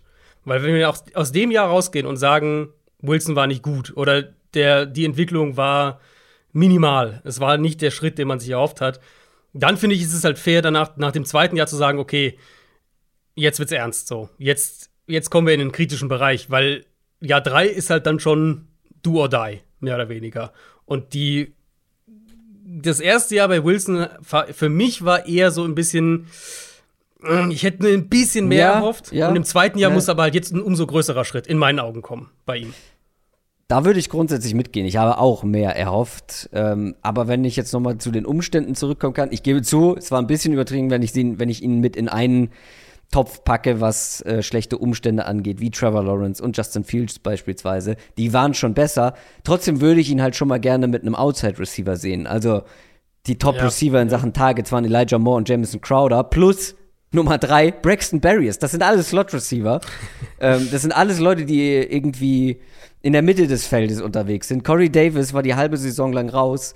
Denzel Mims, äh, ja, keine große Relevanz bislang, in, äh, auch nicht im letzten Jahr. Äh, ja, also gut waren die Umstände auch nicht, vor allem wenn man bedenkt, dass der, das ähm, ein kompletter Rookie-Coaching, ähm, ein komplettes Rookie-Coaching-Staff war. Ähm, mit, mit Mike LeFleur auch ein Rookie Offensive Coordinator. Der hat das auch so noch nicht gemacht mit, mit äh, Salah, mit Robert Salah, der ähm, noch nie Head Coach war vorher. Also ich würde dem ganzen Projekt noch ein bisschen mehr Zeit geben wollen. Aber ja, im zweiten Jahr muss ein, muss ein Schritt kommen. Da sind wir uns auf jeden Vor Fall allem, einig. also du würdest ja, oder also würd- würdest du zustimmen, wenn ich sage, abgesehen von Trey Lance, hat er die besten Umstände für die kommende Saison. Und selbst mit Trey Lance, Ja. okay, da macht Shannon natürlich viel aus, aber selbst da könnte man diskutieren, weil ähm, Wilson hat ziemlich sicher das beste Waffenarsenal aus von diesen von den letztjährigen Rookie Quarterbacks mit jetzt mit Davis, mit Moore, ähm, Garrett Wilson, den sie natürlich gedraftet haben, CJ Usama haben sie geholt, sie haben Brees Hall gedraftet, also ne, in der Hinsicht wahrscheinlich allem- besser als alle anderen. Ja, Ja. gut, ich würde aber in die Umstände schon noch den coaching Genau, äh, genau. mit rein Deswegen mit würde ich einbeziehen. Da Lance gibt es noch- kaum einen besseren. Genau, deswegen würde ich Lance drüber setzen, aber Wilson ist die zwei, oder? Also da Ja. Würde ich auch vor Mac Jones tatsächlich noch packen, vor der kommenden Saison, weil Bei Mac Jones weiß. spielen halt auch so die, die also da sind es mehr als die Passcatcher, äh, sind die Umstände, finde ich, bei den Patriots. Also ja, der, Offens der Offensive Coordinator zum Beispiel. der Offensive Coordinator und generell auch die Erfahrung des Head Coaches und generell ähm, irgendwie diese, diese Franchise, mehr oder weniger. Äh, großes Plusargument für die Umstände von Zach Wilson, was ich gerade erst gesehen habe, die haben sich nämlich jemanden, einen undrafted ähm, Rookie Free Agent geholt fürs Backfield, Donovan Knight. Das, also Jetzt gibt's keine Ausreden. Jetzt gibt's wirklich gar keine Ausreden mehr. Ja, kommen wir doch mal zu Trey Lance. Der wurde ja dann nach Trevor Lawrence und Zach Wilson an Nummer 3 gedraftet von den 49ers. Hat aber nur fünf Spiele gemacht. Ist nicht an Jimmy Garoppolo vorbeigekommen. Ähm, einige haben das kommen sehen, andere eher weniger. Aber jetzt sagt man ja, ja, Trey Lance, jetzt kommt die Saison, in der Trey Lance startet. Aber es gibt auch zwischendurch immer mal wieder so ein bisschen Gemunkel, Gerüchte aus San Francisco, dass man immer noch nicht so richtig von Trey Lance überzeugt ist, oder? Ja, das, das kommt immer wieder mal so, dass er halt im Training nicht so gut aussieht.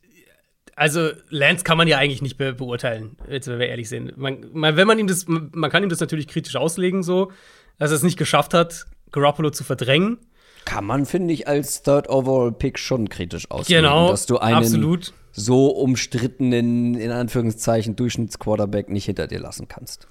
Ich kann mir halt schon vorstellen, dass das auch einfach mit Shanahans Herangehensweise zu tun hat. Und Shannon hat ja Definitiv. sogar mal vor, ne, vor, vor einer Weile drüber gesprochen, dass es schwierig ist, in seinen Augen, zwei verschiedene Quarterbacks so täglich ranzubringen oder täglich zu, zu, zu involvieren, die halt so verschieden sind wie die beiden. Also Trey Lance und Jimmy Garoppolo viel weiter auseinander, wirst du kaum was finden. Ja, Ähm, und bei Garoppolo wus- wissen wir und, und weiß natürlich auch Shannon, deswegen schätzt er ihn ja auch so. Deswegen ist Shannon ja zum Beispiel auch ein Kirk Cousins-Fan schon immer gewesen, dass er halt weiß, der setzt seine Offense präzise um. Und ich könnte mir vorstellen, der Schritt zu Trey Lance ist auch für Shanahan nicht so ganz einfach, weil er Weiß eben. ich nicht, warum man den an drei draften Ja, musste, weil es gab ja in dem Ja. Draft auch noch andere Quarterbacks, beispielsweise ein Justin Fields, der zumindest ähm, natürlich jetzt auch nicht das Paradebeispiel in Sachen Shannon Quarterback ist, ähm, aber ja dann doch noch etwas mehr in die ja. in dieses Anforderungsprofil passt. Ich glaube, man darf bei Lance halt wirklich nicht vergessen, wie roh der eigentlich noch ist, wie wenig College Football der gespielt hat. Der hat ja auch die Saison davor quasi nicht gespielt wegen, wegen Corona vor dem Draft. Ähm, hat bei halt nicht Alabama oder Ohio State oder sowas gespielt, sondern bei North Dakota State, also auch kleinere, kleineres, kleineres College im Sinne von, was die Competition angeht.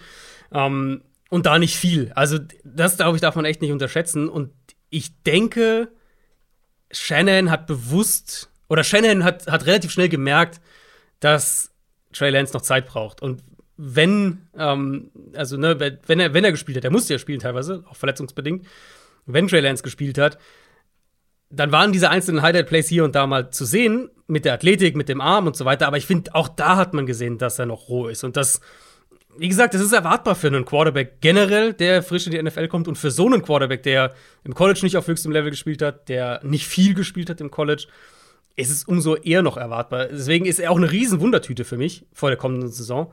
Weil, also wir haben ja überhaupt keine Ahnung, was wir von Trey Lance erwarten können. Ähm, ich halte mich mit jeder Beurteilung ehrlicherweise noch zurück. Ich, also ja, ich finde es ist fair, wenn man ihm das als Kritikpunkt anrechnet. Hier hat Garoppolo nicht schlagen können. ich muss mich da ich selber glaub, ein bisschen, ich muss mich da selber ein bisschen widerrufen. Ich finde schon, das kannst du irgendwo machen. Gleichzeitig ist es das, was ich ähm, in der Beurteilung vom diesjährigen Draft gesagt habe, was es für einen Unterschied macht, wo du einen Quarterback draftest. Und ein Patrick Mahomes hat einen Alex Smith in seiner ersten Saison auch nicht verdrängen können und da hat kein Hahn nachgekräht. Ja, und da gab es Weil es nie zur Debatte stand, weil er halt kein Third Overall Pick war. Das war auch ein früher Pick und man ist ja sogar ja. für ihn hochgegangen. Aber er war kein Third Overall Pick und man hat es nicht erwartet ja. unbedingt, dass Patrick Mahomes in seiner ersten Saison startet. Und ich finde, es ist ja ein ähnliches, ähm, es ist ja vergleichbar, auch was die Spielertypen Alex Smith und Patrick Mahomes angeht. Trey Lance, Jimmy Garoppolo, der erfahrene, zuverlässige Veteran mhm. und dieser junge, mit guten Tools ausgestattete Quarterback dahinter. Ja, auch da muss man Geduld haben wahrscheinlich. Und, und Mahomes war ja, also Mahomes war ja ein gutes Stück weiter, das darf man ja. Also genau. Der hat ja in einer ultra Pass-Heavy Offense gespielt ja. unter Kingsbury und hat viel gespielt. Ähm, und bei Mahomes gab es ja auch im, in seiner Rookie-Saison gab es ja diese ja, diese Berichte aus dem, aus dem, aus dem Training, ne, wo es dann heißt, hier Mahomes, oh, der sieht aber ziemlich gut aus und so, und das ist das, äh, der wird mal, der, der könnte mal richtig gut werden. Und dann hat er ja das eine Spiel gespielt, ich glaube, weil die Chiefs ihren, ihren Seed schon sicher hatten oder was. Ja, ja, das, glaub, war das, letzte Spiel, Spiel genau. genau. Ja. Um, ähm, und hat halt auch richtig, richtig, richtig gut gespielt. Also, der war noch mal eine ganze Ecke weiter als Trey Lance. Und Trey Lance ist halt, also so roh wie du eigentlich als Quarterback nur in die NFL kommen kannst, ist der halt reingekommen. Und gerade Shanahans Offense, die halt zum einen ein hohes Maß an Präzision verlangt und zum anderen auch kompliziert ist, was, was Wording angeht, was, was Playcalls angeht mhm. und solche Sachen. Aber das, das dauert einfach. Das, also ich wollte eigentlich schon ähm, dir widersprechen und sagen, naja, Zach Wilson ist ja auch unerfahren, hab aber gerade noch mal aufgerufen, wie viele Passing Attempts sie im College gespielt haben. Und wir haben bei Zach Wilson 837. Hm. Ist auch nicht viel, oder? Also wirkt für ja, mich jetzt auch relativ ja. wenig. Das sind ja doch, das sind äh, Jahre anderthalb Jahre auf jeden Fall als Starter. Ja. Ähm, ja, doch, ist schon deutlich mehr. Aber auf der anderen Seite haben wir Trey Lance mit 318. Mhm. Das, das, ist halt, halt gar wirklich, nichts. Ja, das ist das, halt eine halbe NFL-Saison mehr oder weniger. Ja, das ist halt schon extrem wenig. Mein Problem daran ist nur, du hast diesen ultra frühen Pick für ihn investiert und ja sogar ein Uptrade. Mhm. Ja. Wie lange kannst du warten?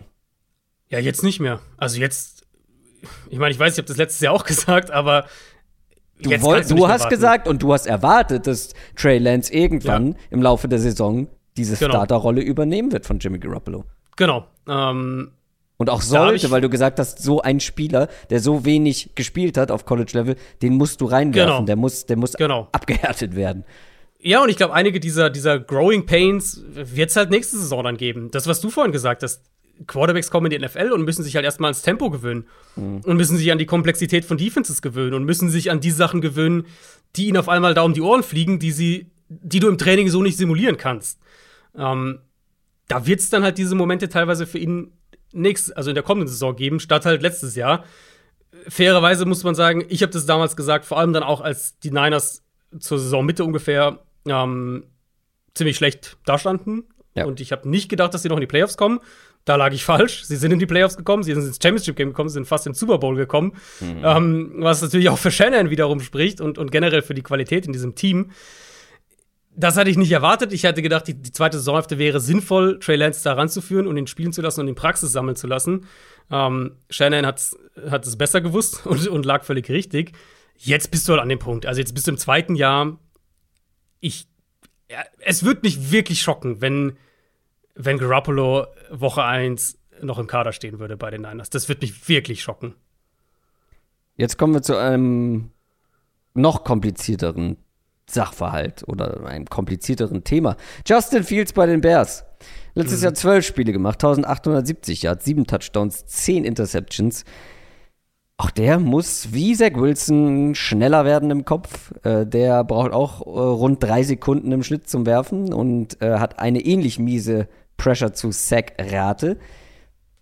Das Problem ist, der hatte vielleicht letztes Jahr noch miesere Umstände als ein Zach Wilson. Das Problem, anders als bei Trevor Lawrence, anders als bei Zach Wilson, sind diese schlechten Umstände wahrscheinlich nicht wirklich besser geworden. Ein defensiver ja. Rookie-Head Coach, ja. O-Line? Fragezeichen. Äh, Receiving Core ist absurd schwach auf dem Papier. Und die Defense hat wichtige Leute verloren. Wie soll mhm. der arme Kerl sich denn verbessern, wenn die Umstände um ihn herum noch schlechter sind als letztes Jahr? Es, also, du hast jetzt schon die, die, die meisten Sachen hast du ja schon ausgeschlossen, völlig zu Recht. Es gibt halt einen Punkt und das ist Coaching.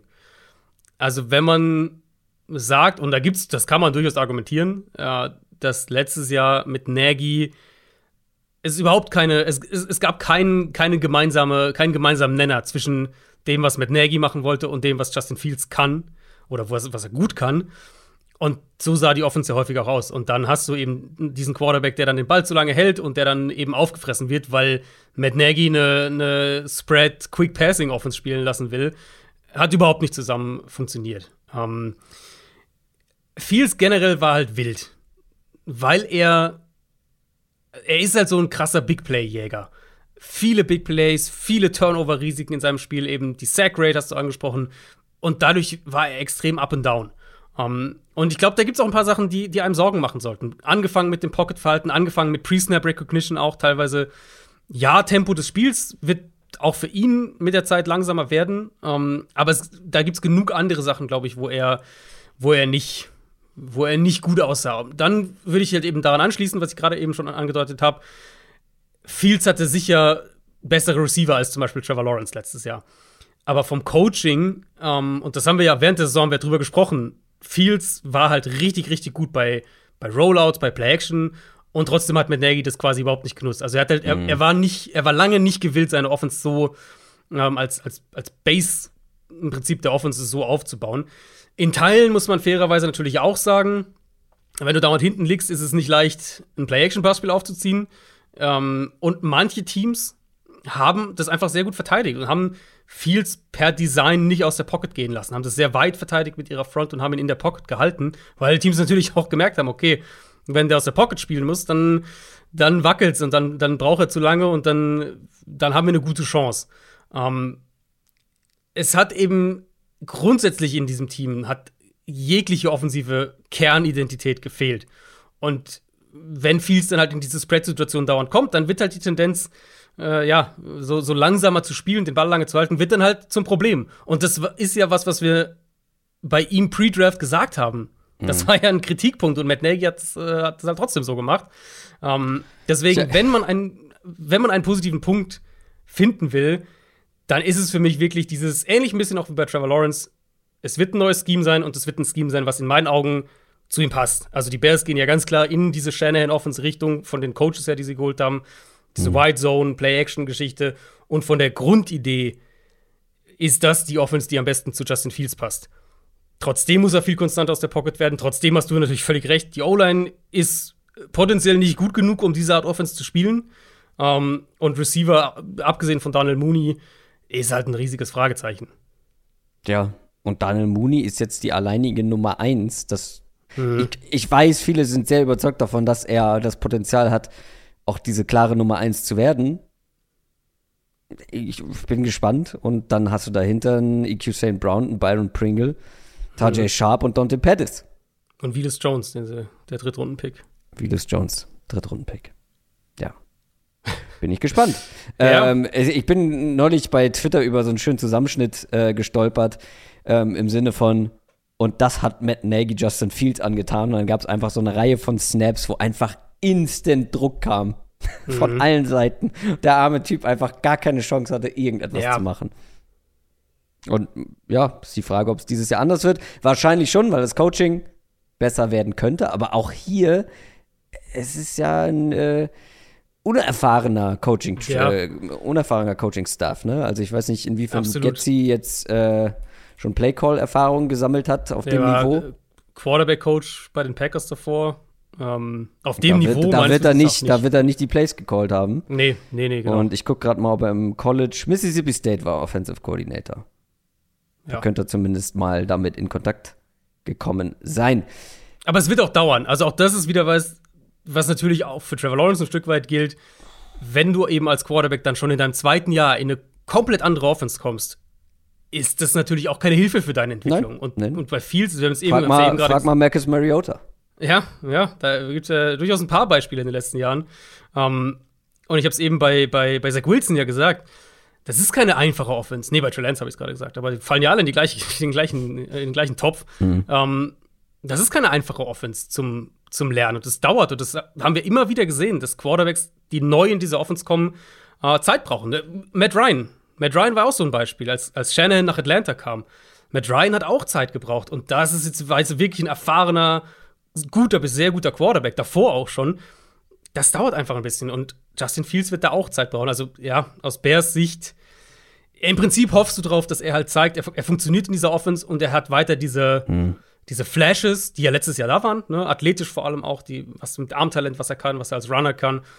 Und ein paar von diesen kritischen Problemen, ein paar von denen ähm, werden ein bisschen besser. Mac Jones der beste Rookie-Quarterback des Jahres bei den Patriots. 18 Spiele gemacht, weil in die Playoffs geschafft. 4033 Yards insgesamt, 24 Touchdowns, 15 Interceptions.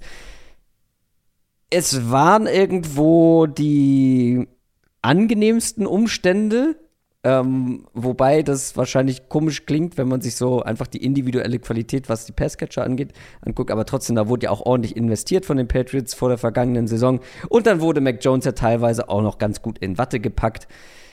Und ich bin gar nicht mit so einem guten Gefühl aus dieser Saison rausgegangen, weil er ja dann hm. schon irgendwann diese klassische Rookie-Wall getroffen hat. Und ähm, da bin ich jetzt gespannt, wie er sich im kommenden Jahr oder ob er sich im kommenden Jahr davon so ein bisschen befreien kann und auch, dass er sich weiterentwickeln kann, weil von ihm haben wir ja schon erwartet, dass er wahrscheinlich der Quarterback ist, der, was so ein paar Sachen angeht, der weiteste ist von, von mhm. allen.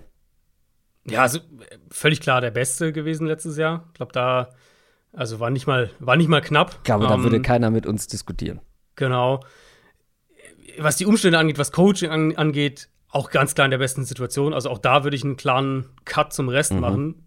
Selbst wenn du sagst, okay, Receiver jetzt nicht äh, nicht Justin Premium, aber gut. Ja. Genau, Fields hatte vielleicht die besseren Wide Receiver, aber dafür hatten die Patriots halt, die haben die Titans, die Offensive Line natürlich und halt den, den Playcaller. Also das haben wir ja nicht vergessen, ja. dass die einen richtigen Plan hatten. Und ich fand es auch richtig, richtig gut, wie sie ja Mac Jones da rangeführt haben. Weißt du, am Anfang der Saison, nach drei, vier Spielen, haben wir drüber gesprochen, ja, okay, es ist schon sehr, sehr simpel, wie sie das alles für ihn halten. Ja. Und da ist schon wenig irgendwie, was sie von ihm verlangen, in Anführungszeichen. Und das haben sie ja wirklich schrittweise ausgebaut. Also sie wurden ja dann echt da aggressiver, haben ihn ein bisschen mhm. mehr machen lassen. Und ja, dann kam diese Rookie-Wall irgendwann. Ähm, aber sie dann hatten kam, einen klaren Plan. Dann kam ein Spiel mit drei Pässen. Richtig, ja, stimmt. Ähm, aber sie hatten einen klaren Plan für ihn. Und das alleine ist schon ein Riesenunterschied zu eigentlich, eigentlich jedem anderen Quarterback hier, von mir aus abgesehen Trey Lance und teilweise Zach Wilson. Also die anderen muss, muss man echt sagen, okay, wie, wie klar war da der Plan wirklich? Für Mac Jones mit Abstand der klarste Plan und auch der klarste erkennbare Plan als dieser Ballverteiler. Ähm, Ball schnell verteilen, akkurat aus der Pocket, zum richtigen Read kommen, der Offense einen hohen Floor geben und das alles hat er gemacht. Frage ist natürlich, du hast angedeutet, wie viel mehr ist da noch mhm. drin? Also wie nah war er schon an seinem Ceiling? Ich denke, dass er sich auch weiterentwickeln wird. Ähm, auch für Mac Jones gilt es, was wir jetzt eben für die anderen gesagt haben. Das Spiel wird ein bisschen langsamer werden und bestimmte Sachen hat er dann schon mal ein, zwei, dreimal gesehen, bestimmten Blitz oder bestimmte Coverage und mhm. solche Sachen, da wird er auch besser werden. Aber wie viel bei ihm ist nach oben noch möglich, ist, finde ich, schon eine faire Frage irgendwo.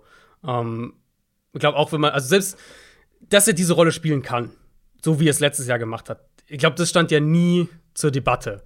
Dieser High, High-Level Game Manager. Er hat sie besser ausgeführt, als genau. wir das wahrscheinlich erwartet hätten. Aber genau. dass er diese Rolle spielen kann, das hat, glaube ich, keiner bezweifelt. Genau, er, das würde ich genauso sagen. Er hat sie besser ausgefüllt, als Rookie vor allem schon, ja. ähm, als gedacht. Und da kommen natürlich auch die Umstände wieder ins Spiel. Aber auch wenn man sich anguckt, wo hat er den Ball denn hingeworfen? Wenn man sich die Heatmap von ihm anschaut für diese Saison, dann sieht man bei ihm, wie komfortabel er schon damit war, den Ball auch in die Mitte des Feldes zu werfen und da den Ball zu verteilen. Mhm. Und das ist für Rookies überhaupt nicht normal. Also es gibt viele Rookies, die, die da echt noch Probleme haben, den Ball in der Mitte zu verteilen, weil da halt so viel Traffic auch letztlich ist. Ähm, ehrlicherweise, für mich ist die Diskussion um Mac Jones nach der Rookie-Saison fast die gleiche wie davor. Weil er, wenn auch ein bisschen besser als gedacht, aber als vom Grundsatz her war er als Rookie der Spieler, den man im besten Fall erwartet hat von ihm. Und solange er günstig ist auf diesem Rookie-Vertrag und die Patriots um ihn herum aufbauen können, ja, absolut. Ne? ist es absolut, setzt du da weiter drauf und guckst, wie weit können wir das bringen, wie weit kann der sich entwickeln. Bei Mac Jones bin ich schon fast an dem Punkt, dass ich sage, spannend wird halt, was passiert, wenn die Vertragsverlängerung ansteht. Weil ich glaube, wir haben letztes Jahr schon gesehen, was er kann. Und ich denke, er wird das, was er letztes Jahr gespielt hat, vielleicht ein bisschen besser wiederholen. Ich denke, er ist für mich halt einer, der nicht abstürzen wird. Aber er ist auch keiner, wo ich sage, äh, wenn es da richtig klickt, dann haben wir einen Top 8, was auch immer, Quarterback. Wir müssen noch über einen Quarterback sprechen. Ich habe es angekündigt, das waren fünf in der ersten Runde, aber einer, der noch einen großen Impact hatte in der NFL, und zwar Davis Mills, Third Rounder gewesen. Mhm. 13 Spiele für die Texans gemacht, 2664 Yards, 16 Touchdowns, 10 Interceptions. Die positive Überraschung unter den Quarterbacks, auf jeden Fall. Und das Gute für ihn ist einfach, dass die Texans immer noch komplett im Umbruch stecken und er bekommt ja. noch mal eine Chance und das mit einer besseren Mannschaft, oder? Ja, ja. Ähm, also wir, wir, reden ja nachher noch über äh, positive Überraschungen. Ähm, ich glaube, da muss man ihn auf jeden Fall reinsortieren. Ja. Ich, ich habe nicht gedacht, dass er direkt starten kann. Ähm, ja. ich habe mir noch mal durchgelesen, ähm, was ich so über ihn geschrieben habe ähm, mhm. vor dem Draft. Und mhm. ich weiß, weißt du noch, wo du ihn einsortiert hattest? Also in Sachen äh, Quarterback-Ranking? Ich war äh, nämlich überrascht, dass ich ihn Du warst ähm, höher als, als ich bei ihm. Ja. Ich hatte ihn auf sieben. Vor einem Shane Buchel, der ja eigentlich so mein, äh, mein Go-To-Guy ja, okay, irgendwie den, geworden ist. Da hattest du ihn vielleicht doch nicht höher. Ich glaube, ich hatte ihn, äh, ich glaube, ich hatte ihn auch acht, sieben oder acht, glaube ich auch, ja. Ja, aber auch das, was ich geschrieben habe, ähm, das war, eigentlich hat er das gezeigt, was er auch im College gezeigt hat. Und wenn wir dann im Hinterkopf behalten, dass er 2017 der Nummer 1 Recruit aus dem äh, aus der Highschool-Wahl, noch vor einem Tour beispielsweise, aber dann halt durch eine schwere Knieverletzung, durch Corona gar nicht so viel spielen konnte, ähm, hätte man schon erwarten können, dass er zumindest für eine Überraschung gut ist. Erwartet haben wir es natürlich trotzdem nicht, aber es war jetzt nicht komplett aus dem Nichts, wenn ich mir das noch ja, mal so durchlese. Ja. Nee, ich war bei ihm einfach generell skeptischer, weil ich das, was ich von ihm im College gesehen hatte, ähm, ich habe halt ein Backup gesehen. Das war so mein, mein Fazit bei ihm. Ja, soll ich dir mal, mein, soll ich dir mal meinen letzten ja. Satz vorlesen, weil ich ihn gerade sehe? Ja. Ein Pocket-Passer, der im richtigen System zuverlässig ausführen kann. Sicher noch Spielraum für Verbesserung. Hm. Nur wie viel ist die Frage? Ja. Ich finde halt auch die Sachen, wo er jetzt auch bei den Texans letztes Jahr schlecht war. Ich finde, das sind halt auch die Punkte, die man bei ihm angekreidet hat vor dem mhm, Draft. Mhm, also, das ist halt kein Quarterback, der selbst kreiert. Das ist keiner, der außerhalb der Struktur funktioniert. Das ist, er hatte auch echt Probleme teilweise mit, mit was so das Gefühl für einen Pass Rush, für Pressure angeht. Also gerade für einen Pocket Passer muss er da ähm, noch eine ganze Ecke besser werden. Das sind auch wiederum Sachen, die mit mehr Erfahrung kommen können. Und dann kriegst du vielleicht einen Game Manager, der, und das fand ich halt bei ihm, war eigentlich so die Story, der als Deep Passer echt Potenzial äh, angedeutet hat in der mhm. vergangenen mhm. Saison. Der vor allem, was das vertikale Passspiel, diese tiefen Shots nach außen, insbesondere gegen Man-Coverage angeht, wo du halt den Ball mit gutem Timing, Antizipation gut platzieren musst auch, da war er echt gut. Also ich habe mir mal die Zahlen rausgesucht, damit ihr es ein bisschen einordnen könnt. Mills hatte sechs Touchdowns und eine Interception bei Pässen über mindestens 20 Yards tief letztes Jahr. Mac Jones hatte vier Touchdowns, fünf Interceptions. Trevor Lawrence 4-6. Justin Fields 2-4 und Zach Wilson 2-2. Natürlich, das ist nur eine Mini-Sample-Size, völlig klar. Ähm, aber in diesem vertikalen, wie er vertikal attackiert hat und wie er vor allem mhm. nach außen gegen Man-Coverage vertikal attackiert hat, da hat er sich schon abgesetzt, fand ich. Und das hatte ich nicht erwartet. Deswegen verstehe ich auch, warum die Texans das machen. So, du hast gesagt, sie sind eh noch mitten im Umbruch. Warum nicht? Ja, mal gucken, wie das sich entwickelt. Ähm, er ist eine, eine, gute und er ist vor allem auch eine günstige Übergangslösung. Und wenn er sich, ne, wenn er einen riesen Sprung macht, vielleicht hast du dann ähnlich wie die Patriots einen, der drei, vier Jahre günstig spielt und, und der sogar dir ein paar Spiele gewinnt. Ja, und wer weiß, wo sich solche jungen Spieler noch hinentwickeln können. Es genau, gibt viele ja. Beispiele von, von absoluten Top-Quarterbacks, die wirklich auch mehrere Jahre gebraucht haben und sind trotzdem dann ja zu wirklich langjährigen Starting Quarterbacks ähm, geworden. Ja. Und wie ich schon gesagt habe, also Brandon Cooks verlängert, das wird ihm gerade in dem Bereich helfen, den du angesprochen hast mit dem vertikalen Passspiel. Äh, John mhm. Matchy in Runde 2 gedraftet. Natürlich, der wird jetzt wahrscheinlich am Anfang noch keinen großen Impact haben nach der Verletzung, aber Nico Collins ist noch mit dabei. Ähm, ich bin sehr gespannt. Ähm, O-Line wurde besser. O-Line haben sie investiert, genau. Erstrunden-Pick unter anderem. Ich bin sehr auf Davis Mills gespannt. Ja, äh, also absolut hatte ich vor dem Draft nicht auf dem Zettel. Ich glaube immer noch, dass, dass er wahrscheinlich perspektivisch dann irgendwann eher so ein, ein, ein zehn Jahre Backup irgendwie sein wird, so ein High-Level-Backup. Mhm. Aber er war absolut eine positive Überraschung letztes Jahr. Wir haben jetzt sehr lange über die Quarterbacks gesprochen, länger als gedacht. Wir haben aber noch viel vor uns und zwar unter anderem noch eine Konsens-Top 10. Da können wir wahrscheinlich über jeden Spieler ein bisschen weniger sprechen, als jetzt mhm. über die Quarterbacks sind. Ich glaube, gerade auf den vorderen Positionen gibt es auch keine großen Überraschungen und so die ganz großen Unterschiede hatten wir tatsächlich auch nicht in unseren Rankings. Also ich glaube, das Maximum waren drei Plätze Unterschied oder so. Vier vielleicht mal. Also wir hatten jeweils jeder einen in unserer Top Ten, den der andere nicht gerankt hat. Das wäre dann mhm. wahrscheinlich der größte Unterschied. Aber sonst waren wir meistens so in, in, einem, in einem Raum von vier Plätzen, ja. Auf unserer gemeinsamen Top 10 ist ein Spieler gelandet, über den wir gerade schon gesprochen haben nämlich Mac Jones. Da müssen wir jetzt nicht nochmal ausführlich über die. Saison sprechen. Aber schon beeindruckend finde ich es, ähm, dass eben so jemand wie Mac Jones dann am Ende in den Top 10 der Rookies landet genau. für 2021. Äh, du, hast, du hast, jetzt, glaube ich, ich weiß nicht, hast du nochmal gesagt gehabt, äh, also wir haben, wir, wir haben jetzt, das sind unsere Konsens Top 10. Ähm, also die haben wir so gemacht, wie wir immer unsere genau. Konsens Top 10 machen. Genau, jeder von uns bastelt eine Top 15 und dann machen wir mit äh, quasi mit, mit absteigendem Punktesystem entsteht dann die äh, Top 10. Mac Jones zum Beispiel, jetzt war bei dir auf der 9, bei mir auf der 12. Also pendelt sich dann halt da in der, in der Range in etwa ein. Ich wollte dir eigentlich immer schon mal sagen, dass dein Punktesystem unnötig umständlich ist dass du einfach die Platzierung nehmen könntest und dann eine Durchschnittsplatzierung bekommst. Brauchst gar ja. keine Punkte vergeben. Ja, Aber ist, äh mach, mach du deine Punkte, es, ist, es kommt aufs Gleiche drauf raus. also, Mac Jones ist auf Platz 10 gelandet.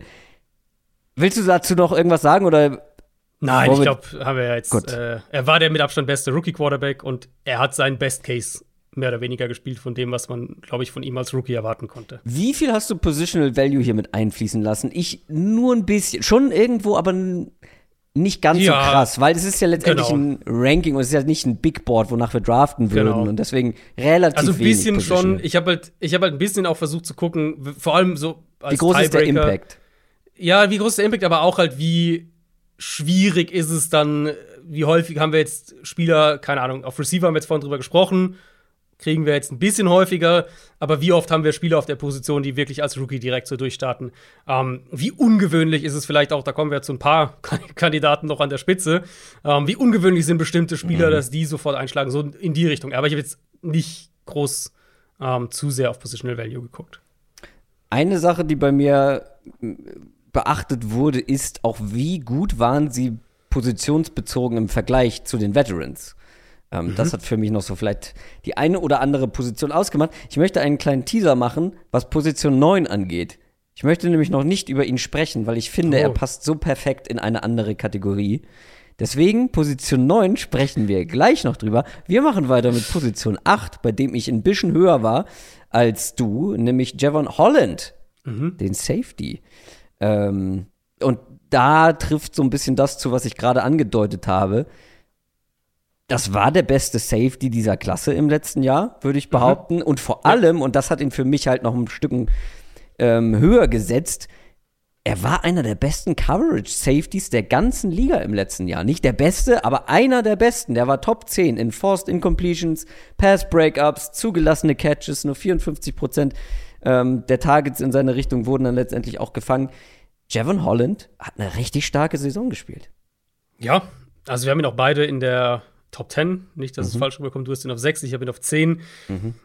Ich glaube, der, der oder ein, ein maßgeblicher Grund, warum ich ihn vielleicht ein kleines bisschen niedriger habe, war einfach, dass er perfekt in das gepasst hat, was Brian Flores gemacht hat. Und da kann er aber nichts für. Da kann er nichts dafür, natürlich. Ähm, aber ich glaube, oder sagen wir so, ich war, noch, ich war noch ein bisschen zurückhaltender mit meiner Meinung, einfach weil er jetzt in ein anderes Scheme kommt und ich dann da ihn mal sehen will. Aber man kann ihn absolut auch zwei, drei Plätze höher einsortieren. Er aber war der ideale Fit dafür, für diese Defense.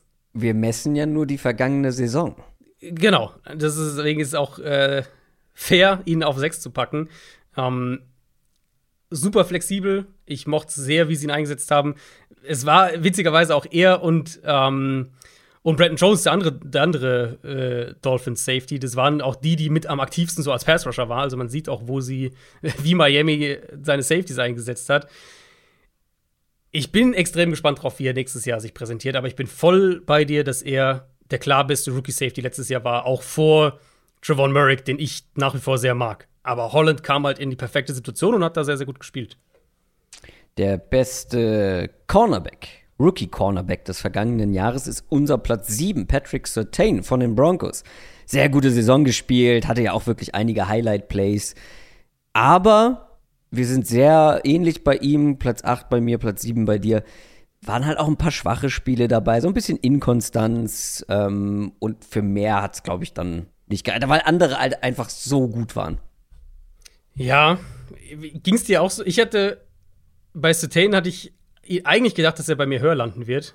Aber, irgendwie aber die Zahlen spiegeln es nicht unbedingt wieder, oder? Also ja, sowas bei mir auch. Ich habe ja. auch, weil du die Highlight Plays im Kopf hast und diese spektakulären Interceptions, die er teilweise hatte, dachte ich auch so, boah, ja, der wird ganz vorne mit dabei sein. Aber so die, ähm, wenn du genauer mal so auf die Zahlen guckst, ähm, was Coverage, Stats und so weiter angeht, ist er jetzt nicht so, also er war schon, wie, wie gesagt, richtig gute Saison, gerade für einen mhm. Rookie, aber ja. auch nicht überragend. Und es gibt hier Leute genau. einfach, also dass er nur auf sieben ist, liegt nicht unbedingt an ihm, sondern an den anderen, die halt teilweise zu den absolut Besten auf ihrer Position der ganzen Liga gehört haben. Und das hat Patrick Sertain noch nicht.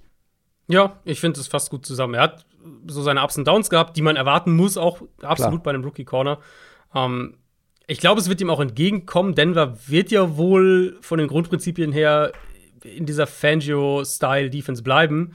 Ähm, einfach weil er da echt auch die Nummer eins sein kann, ohne dass er vielleicht der, der explosivste, der, der, der physisch eindrucksvollste Corner aller Zeiten ist. Ich glaube, er wird sich, der wird weiter, der wird Fortschritte machen in einem ähnlichen Scheme und wird der Nummer 1 Corner der Broncos bleiben und, und, und viel mehr kannst du eigentlich nicht erwarten von einem, äh, von einem Top 10 Corner. Also gute Rookie-Saison. Dass er nur auf 7 ist, wie du gesagt hast, unterstreicht eigentlich, wie stark halt die Klasse insgesamt war. Bei Platz 6 muss ich mich schon vorab entschuldigen, vielleicht. Ich glaube, wir haben ihn einen Platz zu tief und das liegt an mir, weil ich ihn nur auf 7 habe, du auf 4. Rushon Slater, Tackle der Chargers. Ja, das ist frech ja, es sind jetzt nur drei Plätze Unterschied. Ähm, aber ich finde, er hätte hier Platz 5 verdient gehabt, in den Top 5 gehört eigentlich, weil er war der beste Rookie-Tackle der Klasse. Und auch da wieder, es ist einfach selten, dass das, das haben wir vielleicht, vielleicht einmal pro Jahr in der Regel, so dass ein Tackle in die NFL kommt und gleich richtig gut ist. Und selbst dann haben wir es selten, dass er gleich auf dem Level wie Slater ist. Ja. Äh, 16 Spiele gespielt, hat nur vier Sacks zugelassen, 26 Pressures insgesamt, nur sechs Strafen kassiert. Und das mhm. unterstreicht ja auch, dass die, die Armlänge, die ja bei ihm so das große Thema vom Draft war, dass sie halt kein Problem war. Dass er jetzt nicht irgendwie dauernd Holding-Strafen kassiert hat mhm. oder sowas. Und diese Reife schon als Passblocker, kombiniert damit, dass er als Runblocker schon einen ziemlich hohen Floor mitbringt, das war schon beeindruckend. Also ich denke, wenn man heute ein Left-Tackle-Ranking machen würde, und das geht so ein bisschen in das, was du, was du gesagt hast vorher, wenn man heute ein NFL Left Tackle Ranking machen würde, wäre Slater für mich definitiv in der Top 10 schon mit dabei und wahrscheinlich nicht auf 10. Mhm. Uh, und das ist für einen Spieler, der, der gerade aus seiner Rookie-Saison kommt, gerade auf der Position, das ist halt schon echt ein Statement. Also für mich, ich habe ihn auf 4, wie gesagt, für mich ist er, wäre er noch weiter oben. Ich finde, er ist, er war absolut eindrucksvoll als, als Rookie. Wenn es eine Grafik von dieser Top 10 gibt, vielleicht taucht Roger Slater auch auf Platz 5 aus. Auf. Wir werden es sehen. Höher würde ich ihn nicht klettern lassen. Äh, aber Jalen Waddle könnte er wahrscheinlich noch überholen. Der ist nämlich unsere 5 ja. geworden. Ähm, in meinen Augen ganz klar der zweitbeste Receiver dieser Rookie-Klasse. Zwischenzeitlich war ich ja auch der Meinung, dass er der Beste ist, aber dann hat Jammer Chase leider nochmal aufgedreht. und zwar so richtig. Deswegen steht er, finde ich, auch so ein bisschen im Schatten von Jammer Chase, über den mhm. alle sprechen, weil das halt einfach wirklich unglaublich eindrucksvoll war. Aber auch Jalen Waddle hat am Ende eine richtig gute Rookie-Saison gespielt. Das war halt nicht ganz so Big Play-lastig, nicht ganz so flashy, weil das war viel kurzer Stuff. Aber ja. 138 Targets, der war ein maßgeblicher Bestandteil ja. der Dolphins Offense. Halt, wie gesagt, nicht so auffällig, aber ich habe mir auch extra nochmal Plays angeguckt. Jalen Waddle, ich meine, es war mein Nummer 1 Receiver vorm Draft. Der Eye-Test, den Eye-Test hat er aber auch in seiner ersten Rookie-Saison oder in seiner ersten NFL-Saison bestanden. Ja, er war im Prinzip die Passing Offense. Also Mike Gesicki ja. kann ja. man da noch mit dazu nehmen. Das waren die einzigen beiden, die über 75 Targets hatten in dieser Dolphins Offense. Und er war der einzige. Fast doppelt so viel, ne? Ja, richtig, 138. Ja. Ähm, er war der Einzige in der Offense mit über 80 Catches und er hatte sogar über 100. Er war der Einzige mit über 800 Yards, mit über 1000. Äh, hat das Team in Receiving Touchdowns angeführt. Sein Speed hat ja diese ganze Hardcore RPO Kurzpass Offense überhaupt funktionieren lassen. Ja.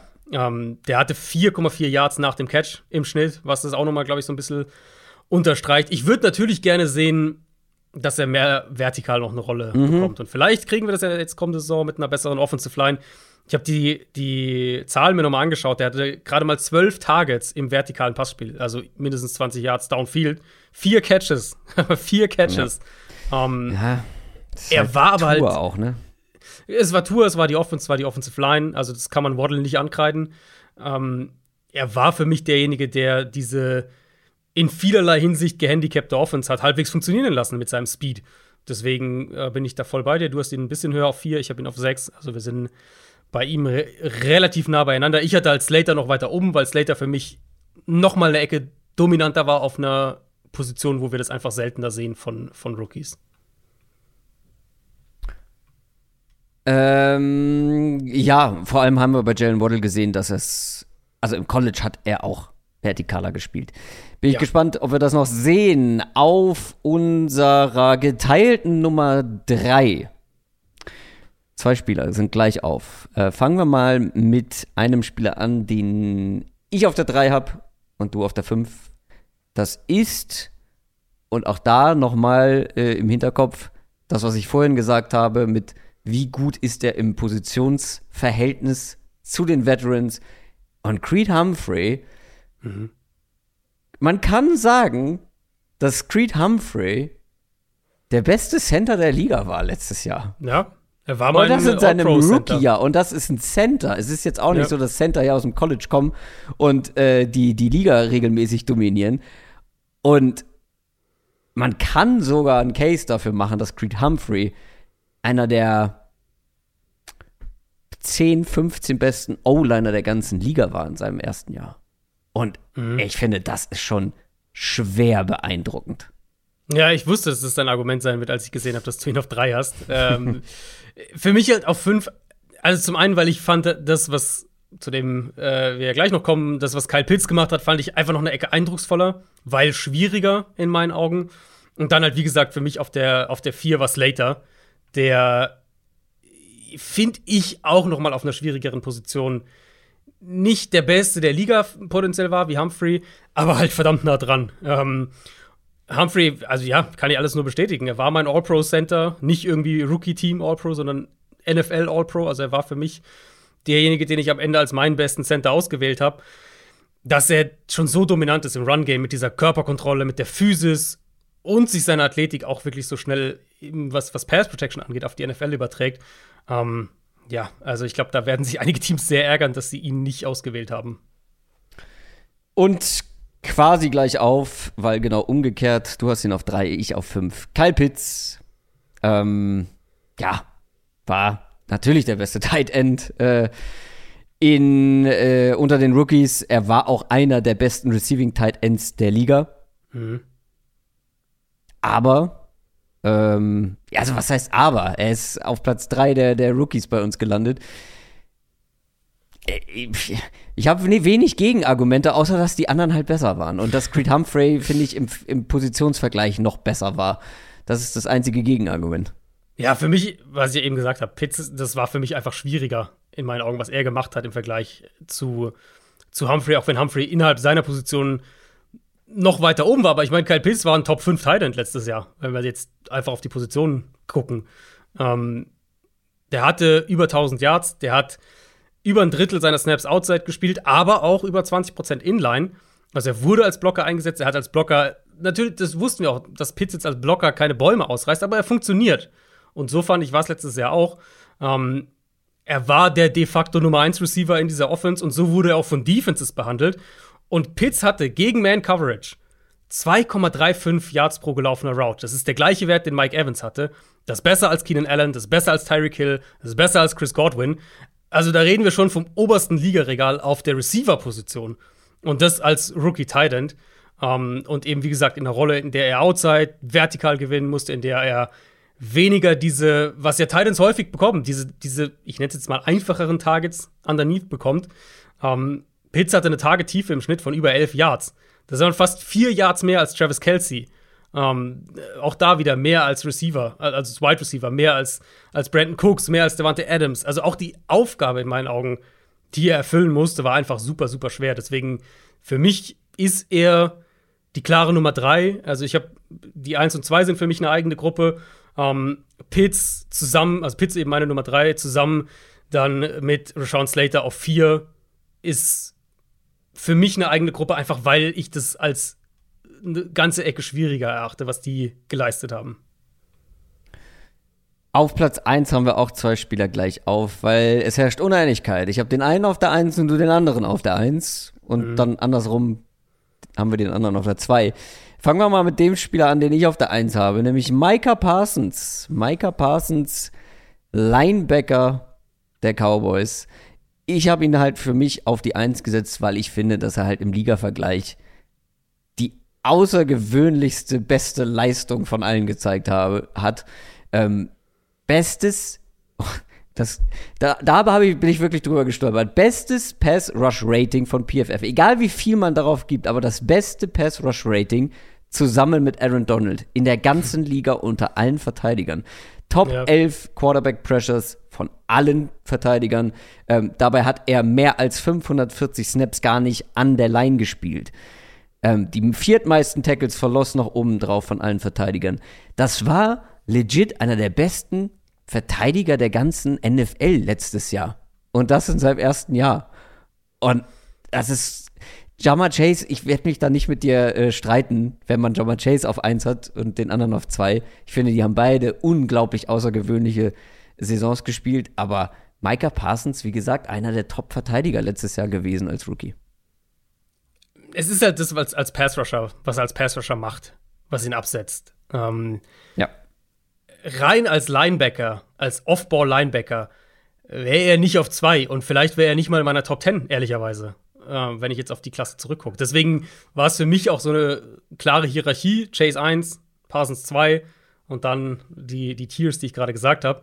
Ähm, es ist das, was er als Pass-Rusher gemacht hat. Er hatte 67 Quarterback-Pressures eben in der Regular Season.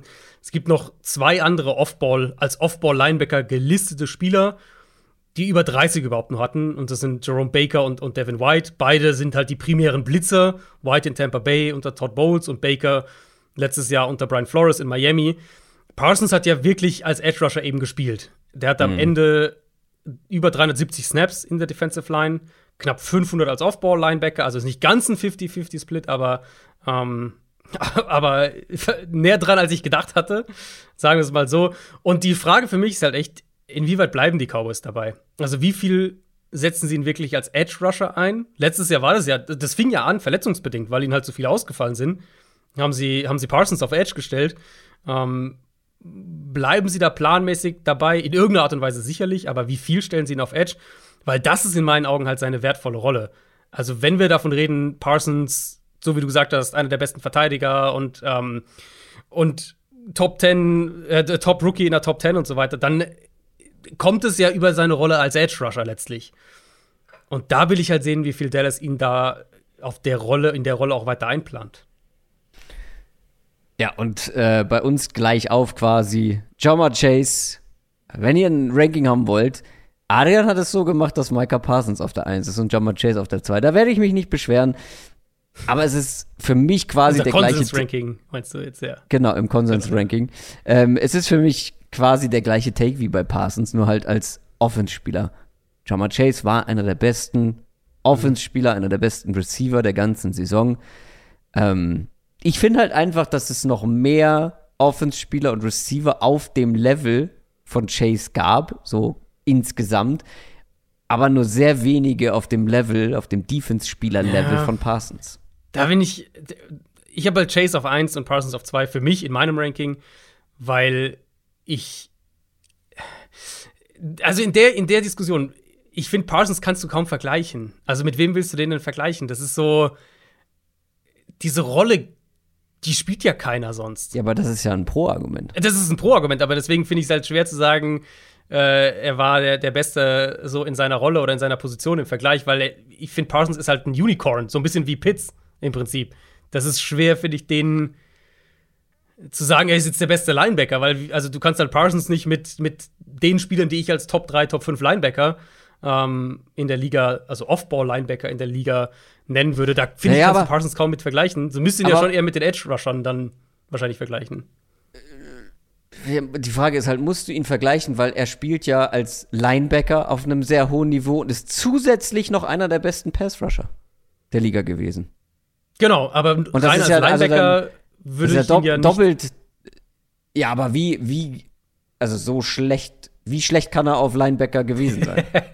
ich, also sagen wir so, wenn ich jetzt nur die Off-Ball-Linebacker Qualitäten ranken würde, dann wäre für mich Owusu Koramoa ziemlich nah dran gewesen an Parsons. Also dann nah dran, aber dann ist er trotzdem auf äh, Rookie oder aus Rookie-Perspektive der beste Off-Ball-Linebacker und der beste Pass-Rusher. Und ja. wenn wir immer wieder darüber sprechen, was für ein Value der Pass-Rush hat und gute mhm. Pass-Rusher haben, und er ist ja noch nicht mal hauptberuflich Pass-Rusher und ist trotzdem einer der besten in diesem Jahr gewesen. Also das da kann man, da kann ich nur mit dem dicken Edding nochmal eine Linie runter machen.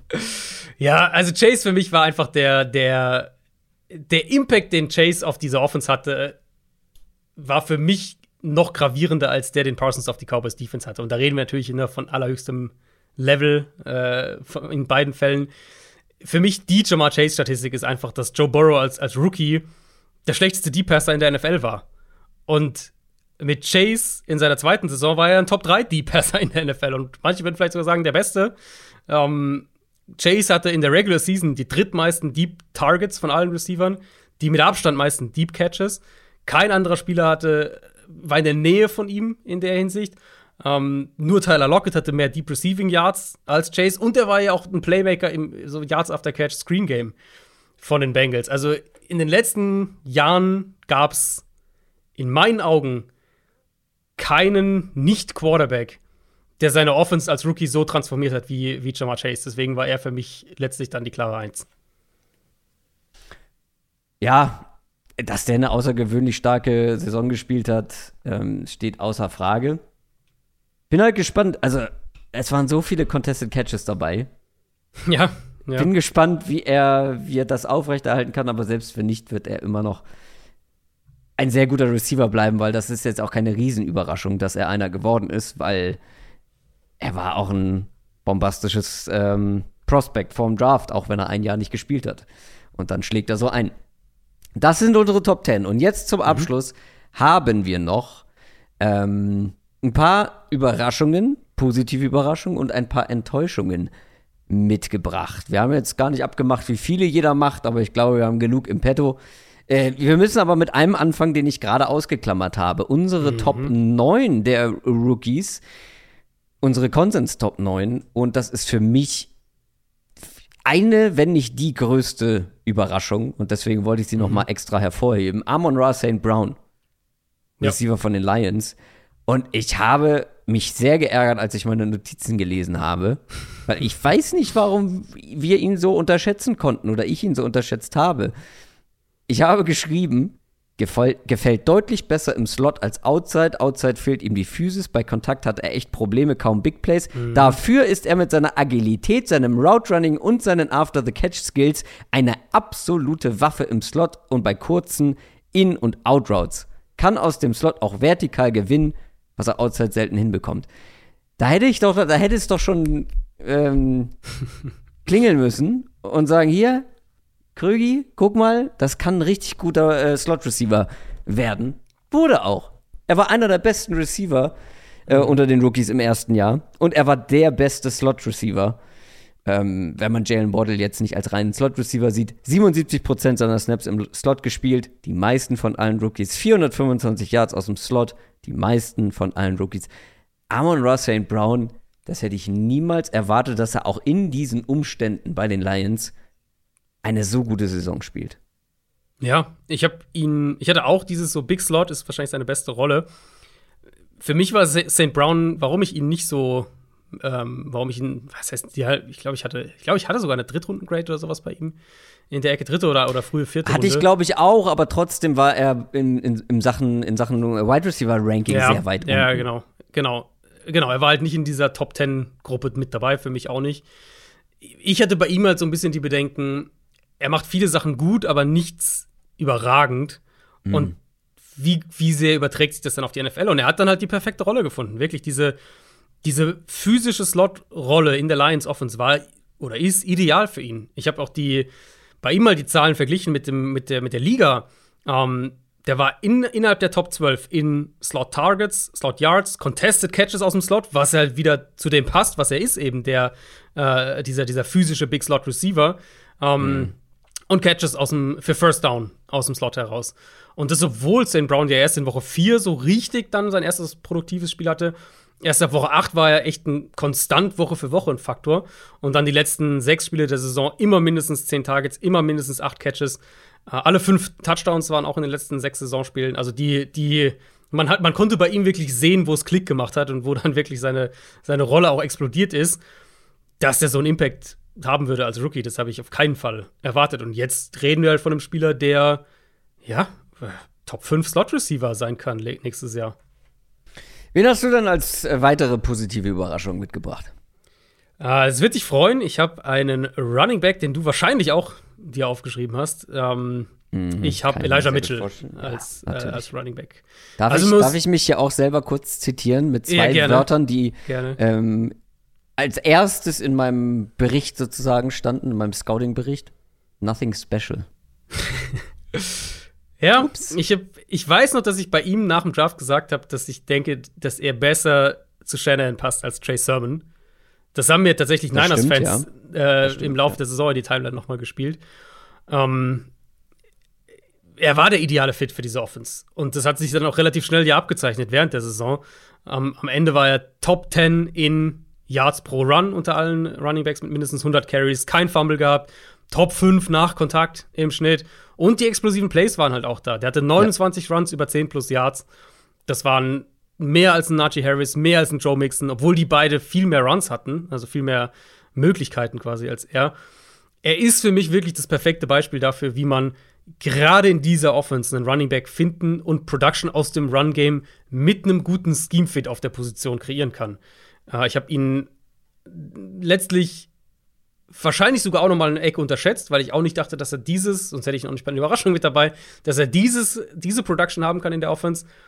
Aber er passt halt perfekt da rein. Und das hat man sehr, sehr schnell, finde ich, gemerkt, als er dann gespielt hat. Ja, absolut. Und auch die meisten Yards nach Kontakt im Schnitt von allen Rookie Running Backs. Ja. das machst du auch nicht mal so eben. Äh, brutal starke Saison von Elijah Mitchell. Ich habe noch einen mitgebracht, ähm, den ich mir gar nicht angeschaut hatte vor dem Draft. Einen Cornerback. Vor allem war es dann sehr überraschend, entsprechend skeptisch war ich auch, weil der am Ende der ersten Runde schon vom Bord gegangen ist, nämlich Eric Stokes. Mhm. Der hat eine echt gute Saison gespielt. Ähm, das ist Besser, mir jetzt in der Recherche. Ja. Ist, ist auch mir gar nicht so aufgefallen, aber wenn man sich die Zahlen anguckt, und das habe ich halt in Vorbereitung auf diese Folge gemacht, wirklich durch alle Rookie-Positionen oder durch alle Positionen, die Rookie-Spieler nochmal durchgegangen. Eric Stokes hat von allen Rookies, zumindest von allen, die eine relevante Menge an Snaps gespielt haben, die meisten Targets in seine Richtung bekommen. Also sein Gegenspieler oder am häufigsten angeworfen oder der Ball ging am häufigsten in seine Richtung. Und von allen Rookies hat er den geringsten Prozentsatz an Pässen zugelassen, also zu Catches werden lassen, mehr oder weniger, nämlich mhm. 51 Prozent. Alle 12,5 Snaps hat der einen Catch zugelassen. Das ist der beste Wert aller Rookie-Cornerbacks. Und wer jetzt denkt, ja, okay, dann hat er wahrscheinlich ähm, gar nicht so viel gespielt und dann, ähm, das sieht dann natürlich deutlich besser aus. Der hat die meisten Snaps von allen Rookie-Cornerbacks gespielt. Die meisten Snaps, die meisten mhm. Targets in seine Richtung und gleichzeitig den geringsten Prozentsatz ähm, an Catches zugelassen. Die zehn meisten Forced Incompletions von allen Defensive Backs in der ganzen ja. Liga. Das ja. ist eine brutal gute Saison von ja. Das ist jetzt er hat halt nicht diese, nicht diese flashy Interceptions gehabt. Er war vielleicht nicht der Shutdown-Cornerback, aber er mhm. hat halt auch extrem viel zu tun gehabt. Vor allem ging es ein bisschen unter, weil in dieser Defense Rasul Douglas die flashy Interceptions hatte.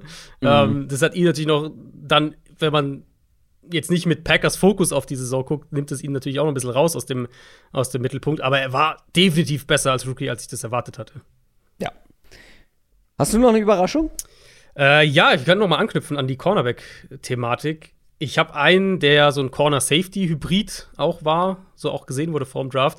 Ähm, und das ist Elijah Molden, der mhm. an Pick Nummer 100, also Ende Runde 3, zu den Titans gegangen ist. Und dann echt relativ schnell so ein Matchup-Spieler für Tennessee geworden ist. Die haben den als, als Slot-Corner eben eingesetzt, aber auch als Box-Safety. Sie haben ihn auch immer wieder blitzen lassen.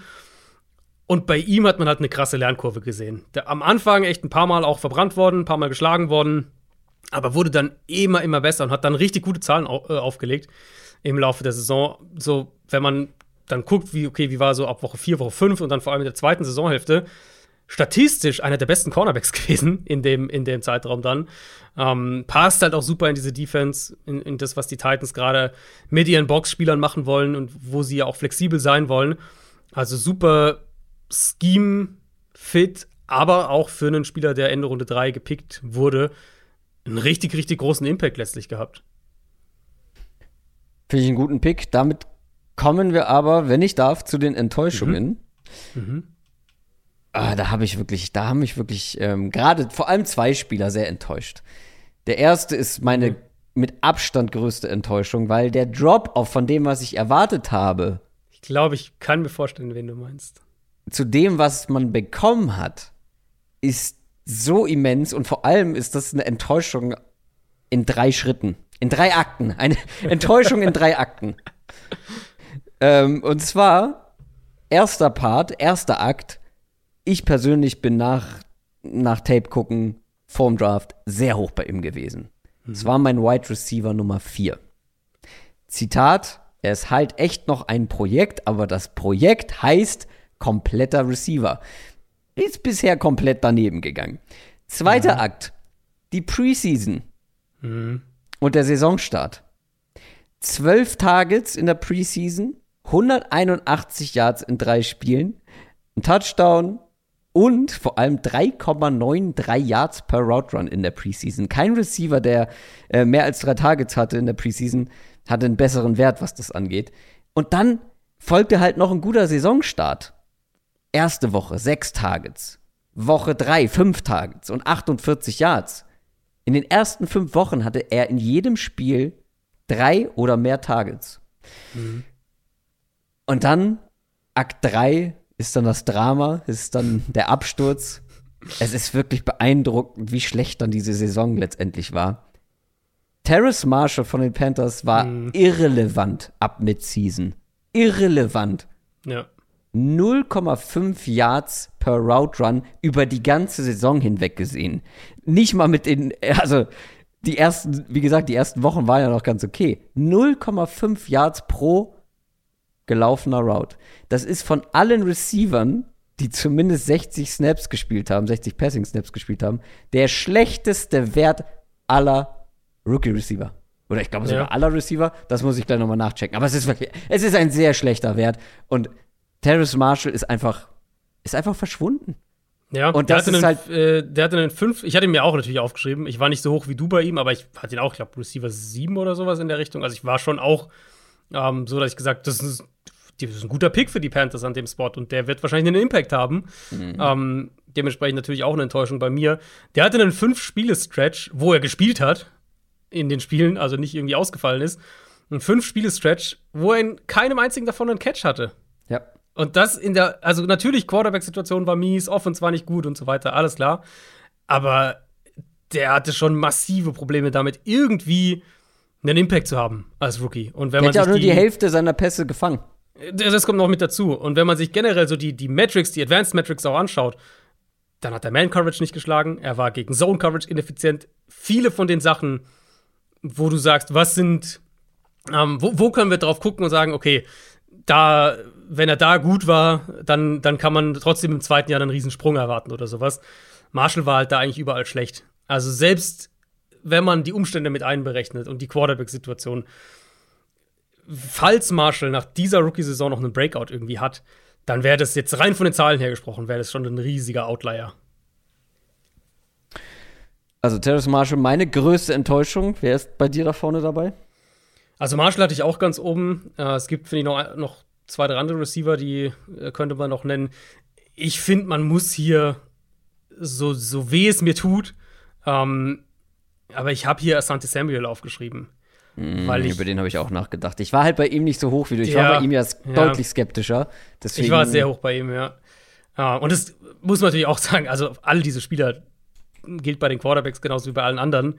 Bei keinem davon gilt es jetzt irgendwie, der ist abgeschrieben oder der ist ein Bust oder irgendwas in der Nein, Richtung. aber man kann ja trotzdem das Urteil Genau. fällen. Die, das erste Jahr war jetzt erstmal eine Enttäuschung. Genau, und Samuel muss man dann noch dazu sagen, der hatte eine Gehirnerschütterung, ist dann mit zwischendurch ausgefallen, das ist natürlich auch ein Faktor.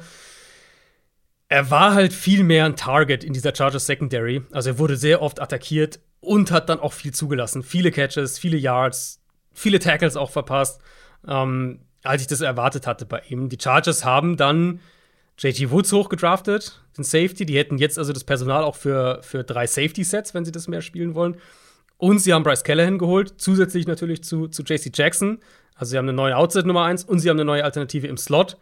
Ähm, natürlich, wie gesagt, ich schreibe Asante Samuel nicht ab, aber er hat keine sonderlich gute Rookie-Saison gehabt. Er hat in dieser Offseason dann deutlich mehr Konkurrenz bekommen. Ähm, und ich bin halt echt gespannt, ob sie vielleicht seine Karriere dadurch in, in eine andere Bahn schieben, dass sie ihn primär ins Slot stellen. Weil halt letztes Jahr hat er ja fast nur Outside gespielt. Jetzt hätten sie mit Jackson und Davis ein fixes Outside-Duo eigentlich. Und ich denke, ich habe es vorm Draft gesagt, Samuel in meinen Augen kann der Outside spielen, aber Slot ist seine beste Position. Und ich denke, umso mehr nach dieser Saison, dass er wahrscheinlich am besten im Slot aufgehoben wäre. Und vielleicht ja, schieben sie ihn dahin und da, da hat er dann eine richtig gute zweite Saison. Aber das war ein Spieler, den ich sehr mochte vor dem Draft und der dann für mich persönlich so ein bisschen eine Rookie-Enttäuschung war letztlich. Es tut mir leid für Asante Samuel, aber es geht runter wie Öl. Weil ich habe gesagt, er wird outside in der NFL nicht gut genug sein. Ich, das habe ich mir tatsächlich so wortwörtlich aufgeschrieben. Ich hoffe, ich habe es dann auch so gesagt, aber wenn es hier steht, dann werde ich das, glaube ich, auch so gesagt haben, weil ich ihn für zu schmächtig gehalten habe für Outside. Ich habe gesagt, im Slot kann er bestimmt seinen Impact haben, aber Outside ähm, nicht. Nach einer Saison, Ausrufezeichen, äh, bin ich da noch ganz gut unterwegs. Aber wenn wir uns an letzte Woche erinnern, ich, sah auch, mein Take sah bei ähm, Rushan Gary auch nach einem Jahr sehr, sehr gut aus. Und das hat sich dann noch mal massiv geändert. Wenn jetzt Santos Samuel der beste Slot-Cornerback der Liga wird, dann ist es nicht mehr ganz so hübsch. Äh, weniger hübsch war auch die Saison von einem Spieler, der jetzt nicht unbedingt für mich die größte Enttäuschung war, weil ähm, ich habe versucht, auch jemanden zu finden, ähm, so ein bisschen wie bei Eric Stokes, den ich gar nicht bewertet habe, wo ich grundsätzlich skeptisch war. Und das gab es andersherum auch, wo es aber noch schlimmer gekommen ist, als man das erwarten konnte.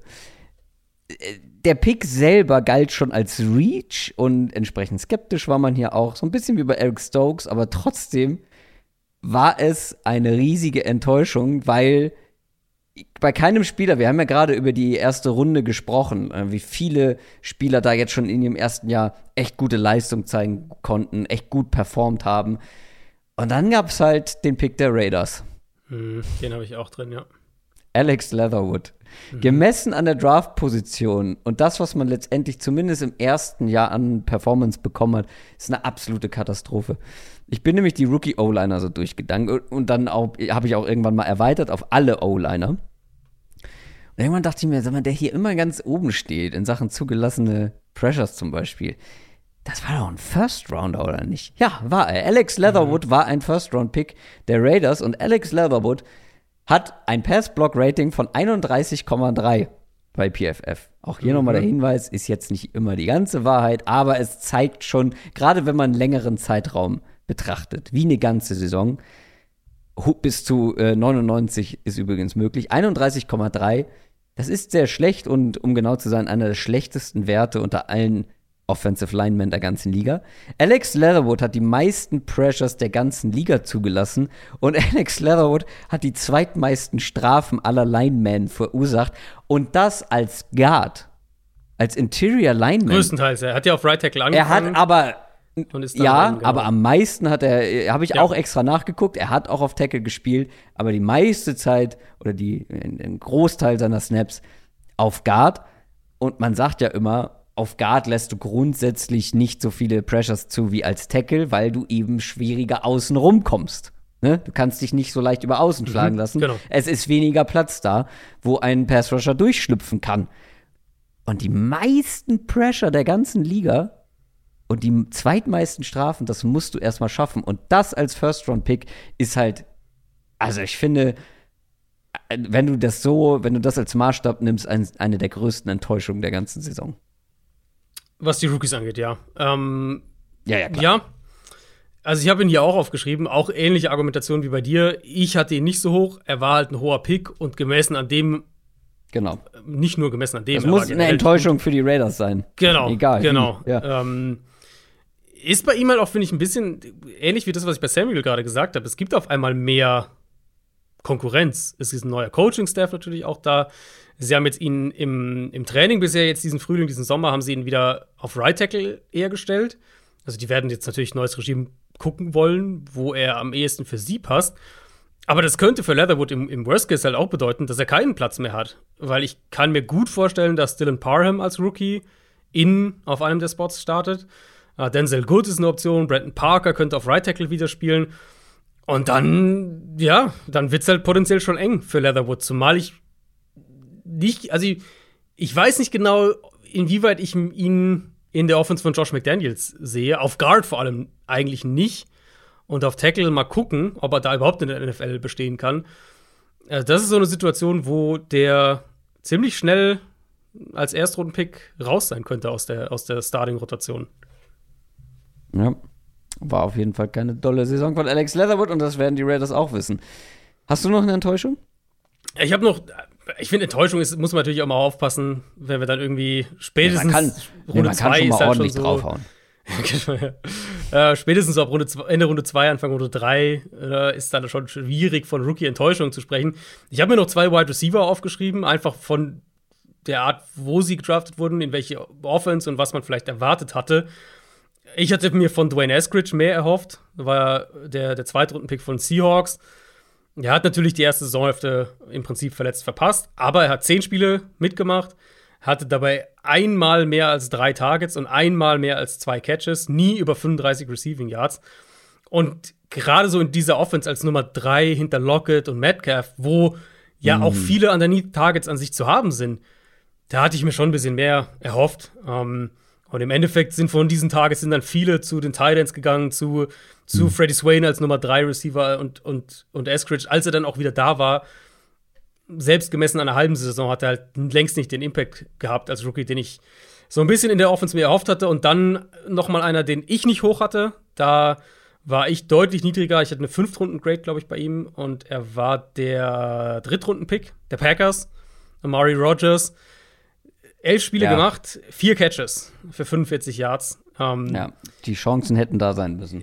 Genau, in der Offense an sich mit der Konkurrenz hätten die Chancen da sein müssen. Auch er eigentlich ja einer, der, wo man denkt, okay, der passt halt schematisch gut da rein. Da muss viel mehr kommen. Und vor allem jetzt dann, wenn man sieht, wie sich der Receiver Room entwickelt hat bei den Packers, muss eigentlich dein, dein Vorjahres-Drittrunden-Rookie im zweiten Jahr, da muss dann schon deutlich mehr kommen.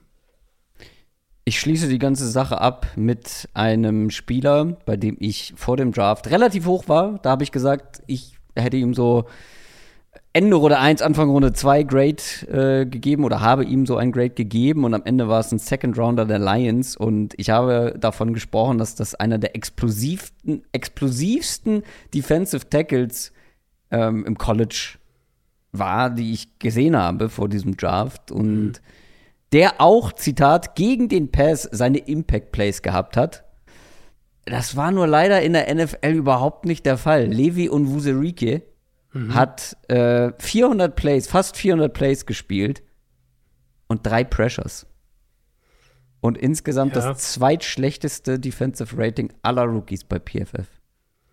Ja, mein Defensive Tackle auch so eine Position, wo wir häufig im zweiten Jahr einen Sprung ja. noch mal sehen. Aber der Aber muss gewaltig sein. Der muss groß er, sein, ja. Damit er das rechtfertigen kann, in der zweiten Runde vom Bord gegangen sein. Kann passieren. Wie gesagt, immer noch mal der Verweis auch auf letzte Woche. Rashan Gary sah auch zwei Jahre lang so aus, als könnte er das nicht rechtfertigen. Und dann mhm. hat es doch funktioniert. Wie gesagt, das ist jetzt nur das Urteil nach einem Jahr. Wir werden in zwei Jahren auch noch mal über diese Klasse sprechen. Mhm.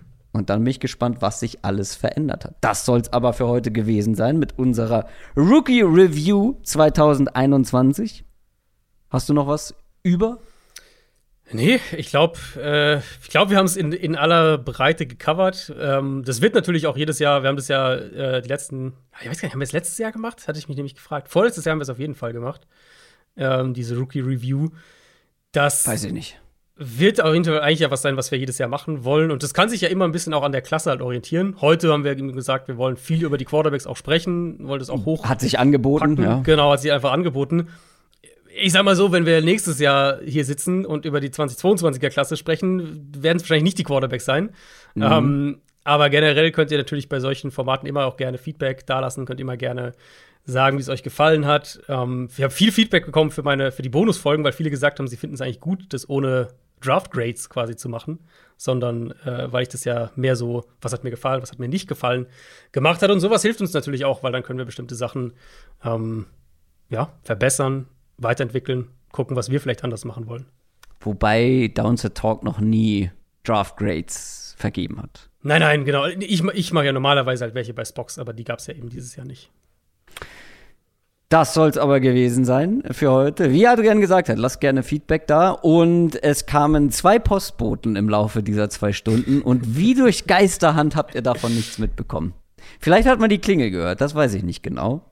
Aber, ja, Magic. Christoph ist It's, ausgestattet für seinen Urlaub. It's Magic. Jetzt mache ich gleich die Pakete auf. Äh. Und wir hören uns dann nächste Woche wieder, obwohl ich im Urlaub bin. Schöne Woche wünsche ich euch. Macht's gut. Tschüss. Ciao, ciao.